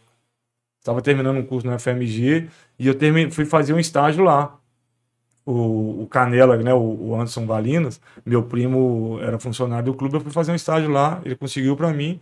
E aí eu descendo aquela rua do CT e vi ele correndo. E aí o meu primo sabia que jogou também, sabia que eu tinha jogado com ele, vai lá falar com ele. Eu falei, "E como é que eu vou falar com o homem? Nem vai lembrar de mim, né? lembrar. E ele veio correndo, ele olhou assim pra cumprimentar. O Ronaldinho é fora de série, assim. E ele olhou pra cumprimentar e ele bateu o olho. E ele, e aí, nego, velho? Aí eu parei, assim, não teve como, parei, comecei a conversar com ele e tudo. Foi muito legal, mas foi rápido também, porque ele tava. Tá entendendo? Fernando, você citou o nome aí, pra mim, um dos maiores conhecedores do Atlético, pra mim, é o Canela. Pois é. De toda a divisão de base. Eu, é. Canela tá, alç- 10 anos. é, tá alçando os voos mais altos Aham, agora, mas pra mim um cara que, assim, que tem a cara do clube, conhece, é conhecedor da história do clube e sabe a execução, é o Canela. 10 anos como Sensacional. sem contar como atleta. E- Nós, entramos, nós tivemos uma, Uma conduta É, também sensacional. o Canela é mais velho, né? Então ele entrou ainda um ano mais. Ele entrou um ano. Ele é na frente. 7'4"? O Canela é 7'4", é 7'4", dois anos mais velho ah. que eu. E assim, a história nossa, assim, no sentido de chegada no Atlético foi muito parecida, né? O Canela foi através de quem? Eu não lembro como ele entrou. Assim, eu não lembro como é que foi, sinceramente, eu não lembro. Sabe? Mas ele, na minha chegada mesmo, nessa ida também, ele foi, ele foi muito importante, porque foi, eu ia com ele, né? Ele era Ah, mais velho. sim. Eu ia com ele. E, se eu não me engano, não sei se foi ele que me indicou lá. Na época, para fazer, eu me mostrou. O teste. Sabe? Tem essa situação também. Falou Mas que a turma fica muitos anos, o Canela também, muitos anos. muitos anos. 10 anos como. Canela foi treinador da, do, se eu não me engano, do Sub-13, do Sub-15, do Sub-20. Eu trabalhei, eu fui auxiliar dele no, no- no Auxiliar. Sub-20 durante um período, né? Até. Eu fui, eu fui auxiliar dele no Sub-20. Aquela, o Atlético O é. Canela se preparou, Juninho. É, o Canela se preparou. Ele é fez os cursos, Canela fez, sabe, o curso da CBF, se eu não me engano, ele fez a PRO já. Entendeu? Então, assim, ele é o tipo do, do, do, do, do- profissional, assim, que ex-atleta, então tem essa, essa vivência como ex-atleta do clube ex-atleta, né, profissional, e também ele, ele, é, ele é o tipo do, do, do, do profissional que conseguiu aliar as duas coisas. É, eu tô recordando aqui, é, Atlético de 86 até 93, Fael, eu não sei, depois o João pode até pesquisar aí, ele ganhou todos os títulos da base, juvenil, infantil, juvenil e júnior. Ele perdeu o de 89 e o de 91.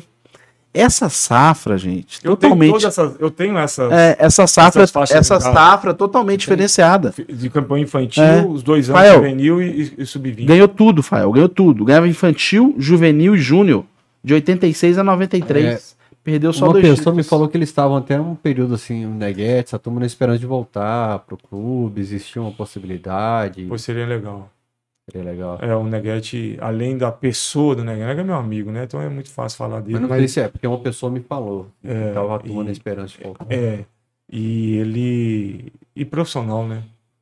E a identificação com o clube, né? Trazer Acho ele é aqui depois também.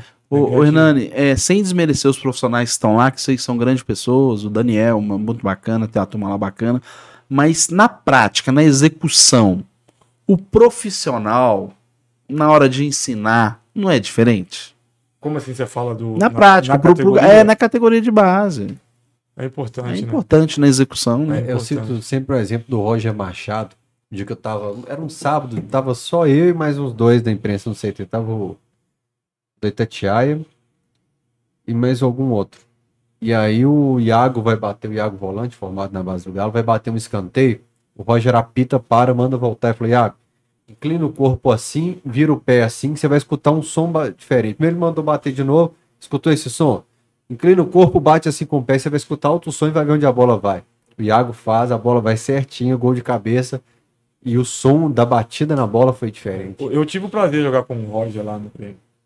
Inclusive, foi ele que, me, na época, foi ele que me ajudou a arrumar um apartamento para eu morar. Morei no apartamento do Caíco, que depois jogou aqui, o Caíco. Jogou no Inter, Meio- Nacional, meia camisa 10. isso. Aí que tava na Libertadores 2000, não tá? Isso. 2000. Eu joguei com o Caíco, aí depois eu joguei com ele no Goiás e na Ponte Preta. Fenomenal o Caíco. Até Fez gol contra o. Cruzeiro nos 4x2. É. Mas isso é importante.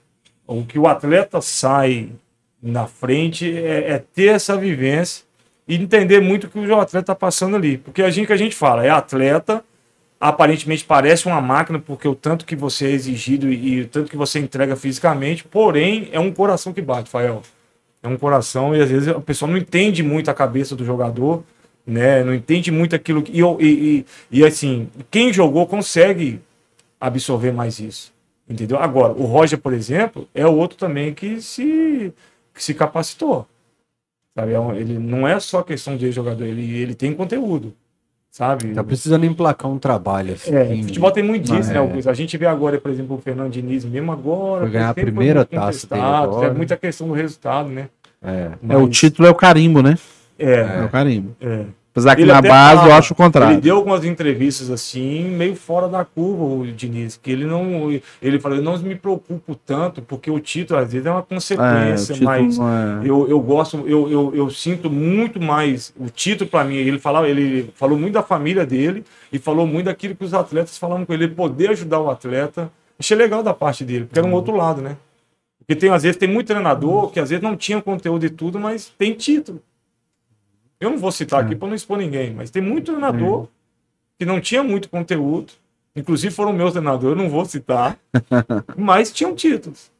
Mas você pega, às vezes, outros treinadores que, que não tiveram, não não teve essa questão do título, assim, tudo, mas que. É. Hernani, até por questão de ética, eu não vou citar aqui, mas é, é só lembrando, esse lance que eu falei aqui, eu lembrei que foi o, o Kaique que fez o gol, o gol do Guilherme. Ele só fez a jogada. Deixa eu te falar uma coisa. Você estava no, no Nor- Noroeste, estava muito bem, e você recebeu uma proposta para você não jogar semifinal contra o Santos. Né? A gente não vai citar o nome do treinador aqui na época, mas é, eu quero saber se é comum no futebol. Ah, às vezes acontece, né? Futebol, assim, é difícil falar, assim, porque é, o torcedor, se ele soubesse muita coisa que às vezes acontece nos bastidores do, do- do futebol, assim, não- talvez não seria tão apaixonante, assim, porque é muita coisa que acontece. E eu tinha recebido, poxa, eu estava rodando, foi em 2006 isso. Eu fui para lá jogar o, o Campeonato Paulista, que é um campeonato assim, competitivo e, e uma grande vitrine, não para o Brasil, até para fora. Você vê o time da Água Santa aqui agora, sim, aqui, né? sim. E, e a gente tinha ido muito bem. Estava disputando ali, a gente ficou em quarto lugar, se eu não me engano, em 2006. Até na frente do próprio Palmeiras, se eu não me engano. É, esse jogo foi na semifinal, né? E não, aí esse é, jogo foi... foi- um jogo, na verdade, não foi nem do Campeonato Paulista. Foi um jogo da Copa do Brasil. Copa do Brasil. E eu tinha se recebido a sondagem do Santos. E assim, você imagina, eu já tinha meus 30, 30 anos. Eu retornar para uma equipe grande era, era meu sonho. Retornar para uma equipe como o Santos.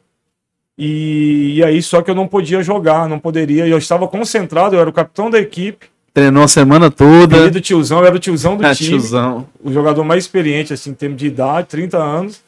E, e aí me pediram para não jogar. Porque para mim jogar a Copa do Brasil pelo Santos. Falei, poxa, o capitão. Já tinha um lanche, aquele lanche da noite, 10 horas, que era lanchar e dormir. O que, que eu vou fazer? Não tem como falar. E o capitão é referência, né? Não tem como, Entendeu? né? Então eu tenho uma coisa comigo assim, Julinho. Ô, ô Fael, aquilo que Deus tem para você, sabe, na sua vida, você não precisa de, sabe, de, de agir de forma leviana para que você conquiste aquilo. O que Deus tem para você, ele vai te dar e ponto acabou. Sabe? Então eu falei assim, poxa, como é que eu vou encarar agora os, os amigos, companheiros? A gente cobra, a gente tem aquela, tinha, exercia aquela liderança perante o grupo, tá entendendo? Então, eu, se for de Deus eu ir para o Santos, eu não vou precisar de mentir, de falar ou inventar alguma Simu- situação simular uma contusão, alguma né? coisa. Deus não trabalha assim, sabe? Ele abre a porta e pronto. Ele abençoa e pronto. Não precisa de ser leviano para. E aí não fui, porque não era para ir. E não tenho, sim, não tenho, na verdade, é, como é que eu vou dizer assim, arrependimento nenhum. Você ia ganhar quatro vezes mais, né, Hernando? Praticamente, né? Mas dinheiro, às vezes, em algumas situações, a gente precisa ter princípio, né?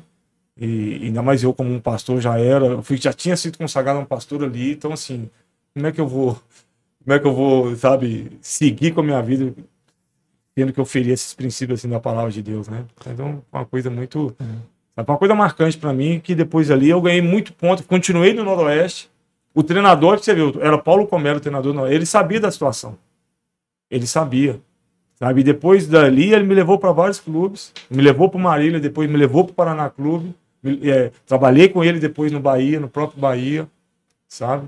E você imagina como é que eu ia encarar, encará-lo depois de uma situação como Nos dias de hoje, né, onde as pessoas se corrompem com muita facilidade, né? Você manter a integridade, somente no meio do futebol, é, isso é muito louvável. A gente, é, isso é muito, é Só muito não bom é ouvir isso. não, viu? É a nossa vida. É, né, no, que a gente tá um é, é a nossa vida. Claro que cada um tem as suas tem a sua vida, cada um vai prestar conta, mas é uma coisa assim que a gente não pode é, princípios é princípios, e a gente não precisa, a gente não pode, sabe, no caso aí feri-los, né? Exatamente. João, bora fazer um sorteio? Você prefere primeiro para quem tá no chat ou nos membros? Vamos pro chat então. Quem mandou exclamação material tá concorrendo, então, ao, ao colete com as caneleiras junto. Fechou? Fechou. Ótimo, fechou, E velho. Mais um do chat, só com livro. Quem ganhar. É, dois nomes. Quem ganhar vai mandar um e-mail para TV Camisa 12, TV Camisa 12, D-O-Z-E. TV Camisa 12, arroba gmail.com, com seu nome, telefone e endereço e o print da sua conta para comprovar que é você, sua conta no YouTube. Tira o print, comprova que é você e manda pra gente junto. Não me No e-mail. esquece nome, telefone e endereço. É, não esquece que a turma tá assim, ganhei! E não manda informação. Nome, telefone, endereço, tvcamisa12.gmail.com. Você vai estar ganhando. O primeiro ganhador vai ganhar um, um jogo de coletes com as caneleiras, beleza? E depois o livro. Vamos lá. Mandar um abraço aqui pro pessoal lá do grupo do Maleta lá, um abraço somente pro Salomão lá, a turma que tá aí acompanhando o podcast. Michael Michael Dutra. Michael ou Michael? Dutra. Michael Dutra, Michael Dutra, não sei, é o primeiro ganhador do jogo de coletes com a caneleira. tvcamisa12.gmail.com com print da sua página. Eu tô me sentindo o Afonso Alberto segurando essa bola aqui quando tinha um programa de esporte, você lembra? É, Ficava com a bolinha. Ah, não gosto muito dele não, porque eu tava um dia lá, tava lá em, acho que governador Valadares, precisando voltar a Belo Horizonte sem dinheiro, ele tá, passou com um carro de imprensa, não deixou voltar no carro. deixa, eu, deixa eu aproveitar e ler que já Um que tá abraço, o governador Valadares, o Marcinho lá de Valadares fez um pix aqui. Rafael, traz o método do senhor Irineu de volta, pois naquela época, sem as tecnologias, o Galo conseguia revelar. Hoje está gastando muito e não revela nada. Tá bravo o Marcinho. E o Virgílio, que contribuiu com o pix tradicional dele aqui, só falou assim, Galo, tamo junto. Abraço, Virgílio. Abraço, Marcinho. Bora lá, João. Vou chamar mais um. Felipe A. A. Silva. Até na foto estava aí. Felipe A. A. Silva, você ganhou o livro Livre. Organizadas, uma história real e transformadora do Júnior Augusto. Tem um Cachorrada Podcast que a gente fala muito sobre esse livro. Então, tvcamisa12.gmail.com Enquanto você faz sorteio para os membros do canal, que toda semana concorre a prêmios, então um guarda-roupa cheio de prêmios ali. Eu mandei foto pro João, tá bonita a nossa parte de prêmios que a gente vai sortear nos próximos dias no Cachorrada Podcast. Amanhã o Cachorrada Podcast é com a Isabel Guimarães. Ó, eu já vou, eu já vou anunciar a data dele aqui. O Everton Guimarães é no dia 9 de maio. Eu- ele falou, Fael, pode falar, 9 de maio. Se não acontecer imprevisto, que acontece bastante, tem bastante cachorrada aqui na hora do cachorro. Tipo assim, à tarde a galera cancela o cachorrada aqui à noite. É, então, dia 9 de maio, o Everton Guimarães. E no dia 11 de maio, teremos o Cachorrada com a torcida Fúria Alvinegra. Depois você, me, depois você me lembra, João, que tem mais data. Amanhã, com a Isabel Guimarães, apresentadora do Alteró Esporte. 25, terça-feira, Isabel Guimarães. Dia 11, Fúria Alvinegra. Dia 9 de maio, Everton Guimarães. O do Major, eu vou anunciar para vocês amanhã a data dele. Ô, João, pode sortear mais, é, acho que umas. Tá vendo que tem muita gente aí? Pode sortear umas mais seis caneleiras aí. O pessoal que pôs material aí, tá? Mas então, mais um ganhador. Só que o pessoal no tem que retirar lá na loja. Avenida Silvano Brandão, número 2110. Eita, aí tem que ser alguém de BH então. Isso. Avenida Silviano Brandão, 2110. Quem ganhar esse agora vai ter que retirar lá na loja. Vamos fazer a do membro primeiro aí. Tá, faz o do membro primeiro então. São dois, né? Isso. O membro tá ganhando uma bola, o primeiro. Número dois. Ganhou a bola. A André. Já. Já. André Horta ganhou a bola. E o livro, quem ganhou?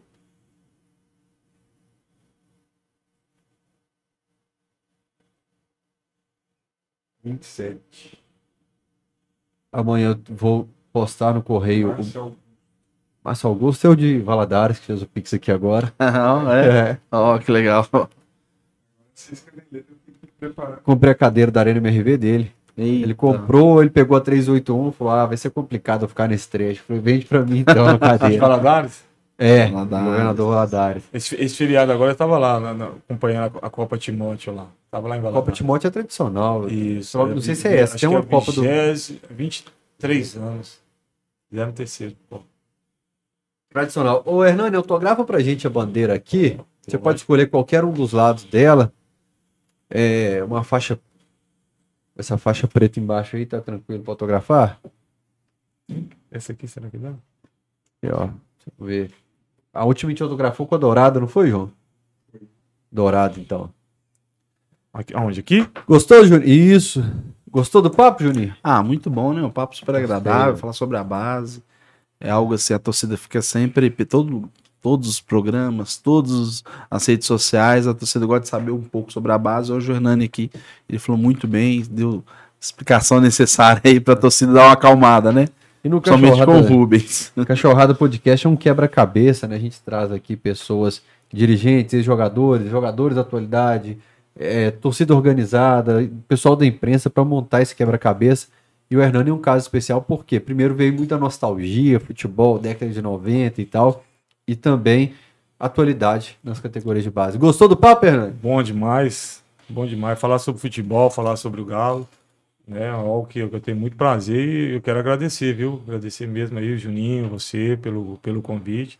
De tantas pessoas assim, de grande notoriedade no meio do futebol, uns jogando, outros gest- na, na, na parte de gestão, torcedor, imprensa e tudo, eu, eu poder ceder o espaço aí também. Muito obrigado, viu, meu irmão?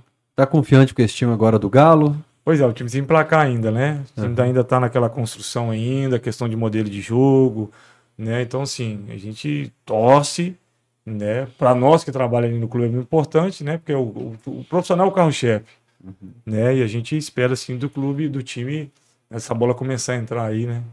Porque cria-se demais e a bola começar a entrar também para desafogar mais aí nos jogos. É, o doutor Elias falava que o futebol é como se fosse um vagão, né? Você, o carro-chefe é o futebol, aí a partir do momento que vai dando certo, você vai acrescentando alguns vagões ali. É a locomotiva, né? verdade. Uhum. O Verdade. maior presidente do Atlético de todos os tempos. Doutor Elias. É mesmo? É, É o maior? maior, disparado. É, Se a torcida souber, se a torcida soubesse um pouco do que. Eu lembro que eu chegava na, na Vila Olímpica de ma- no sábado, o Hernani falou aí, ele tava lá sempre no sábado. A história do Tolias é sensacional. Fumando. É, charutão. Até esse período que eu falei que eu trabalhei no Atlético, eu assisti muito conteúdo em vídeo para arrastar para a pasta certa, para descrever e tal. E os vídeos do Elias Calil eles são engraçados, porque assim, a imprensa na época era muito diferente. A gente falou de É, filmar as repórteres, como a Dimara, por exemplo, entravam no vestiário com os jogadores pelados lá. E o Elias, a, a repórter perguntando, e ele. Ô, mas não Uma é- ação de Ô, Rafael, não é só isso, não. Ele ajudava as pessoas, ajudava muita gente na rua. O seu Elias era uma pessoa muito boa. Meu pai chegava e falava assim no sábado: seu Elias tá aí, ó. E já ficava todo empolgado, né? Hoje, igual a televisão, todo mundo tem acesso, né? É. Antigamente ninguém tinha isso, né? Ninguém tinha isso. Até o próximo Cachorrada amanhã. Hernani, re- último recado pra torcida ali, ó. Um abraço a todos, sabe? A grande massa atleticana. Quero mandar aqui um beijo, é claro. Vou mandar para minha esposa, que eu vou para casa agora, né? Amor, te amo, todo torcedor. Deus abençoe, que a gente espera aí que o Atlético possa retomar o caminho da vitória, né? E conseguir aí fazer aquilo que, que o nosso torcedor gosta, que são os títulos, né? Então, um abraço a todos aí, muito obrigado, né? Mais uma vez. Um abraço a todos. Juninho, obrigado, meu irmão. Tamo junto. Mandar um abraço também pra minha esposa, Vivi, que me autorizou a vir aqui no podcast. Mandar um beijo pros meus filhos, Caio e Davi. Amo vocês. Um beijo então pra minha loura que tá lá em São Paulo hoje também. Tamo junto, até o próximo Cachorrada. Tchau. Não é o próximo, não, velho.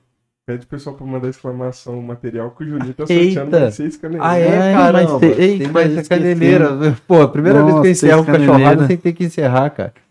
Amanhã, Cachorrada Podcast com a Isabel Guimarães. Tá empolgada. Ou quer deixar pra amanhã? Porque a galera desanimou. Ah, po- pode ser amanhã, pode Deixa sortear amanhã, amanhã? deixa pra amanhã. Bom, Que amanhã já fica aí. eu tô, Ótimo, quanto mais maravilha. prêmio pra sortear aqui, melhor. Tô precisando. Isso aí, João. Agora pode pedir. Valeu, até o próximo Cachorrada. Tchau.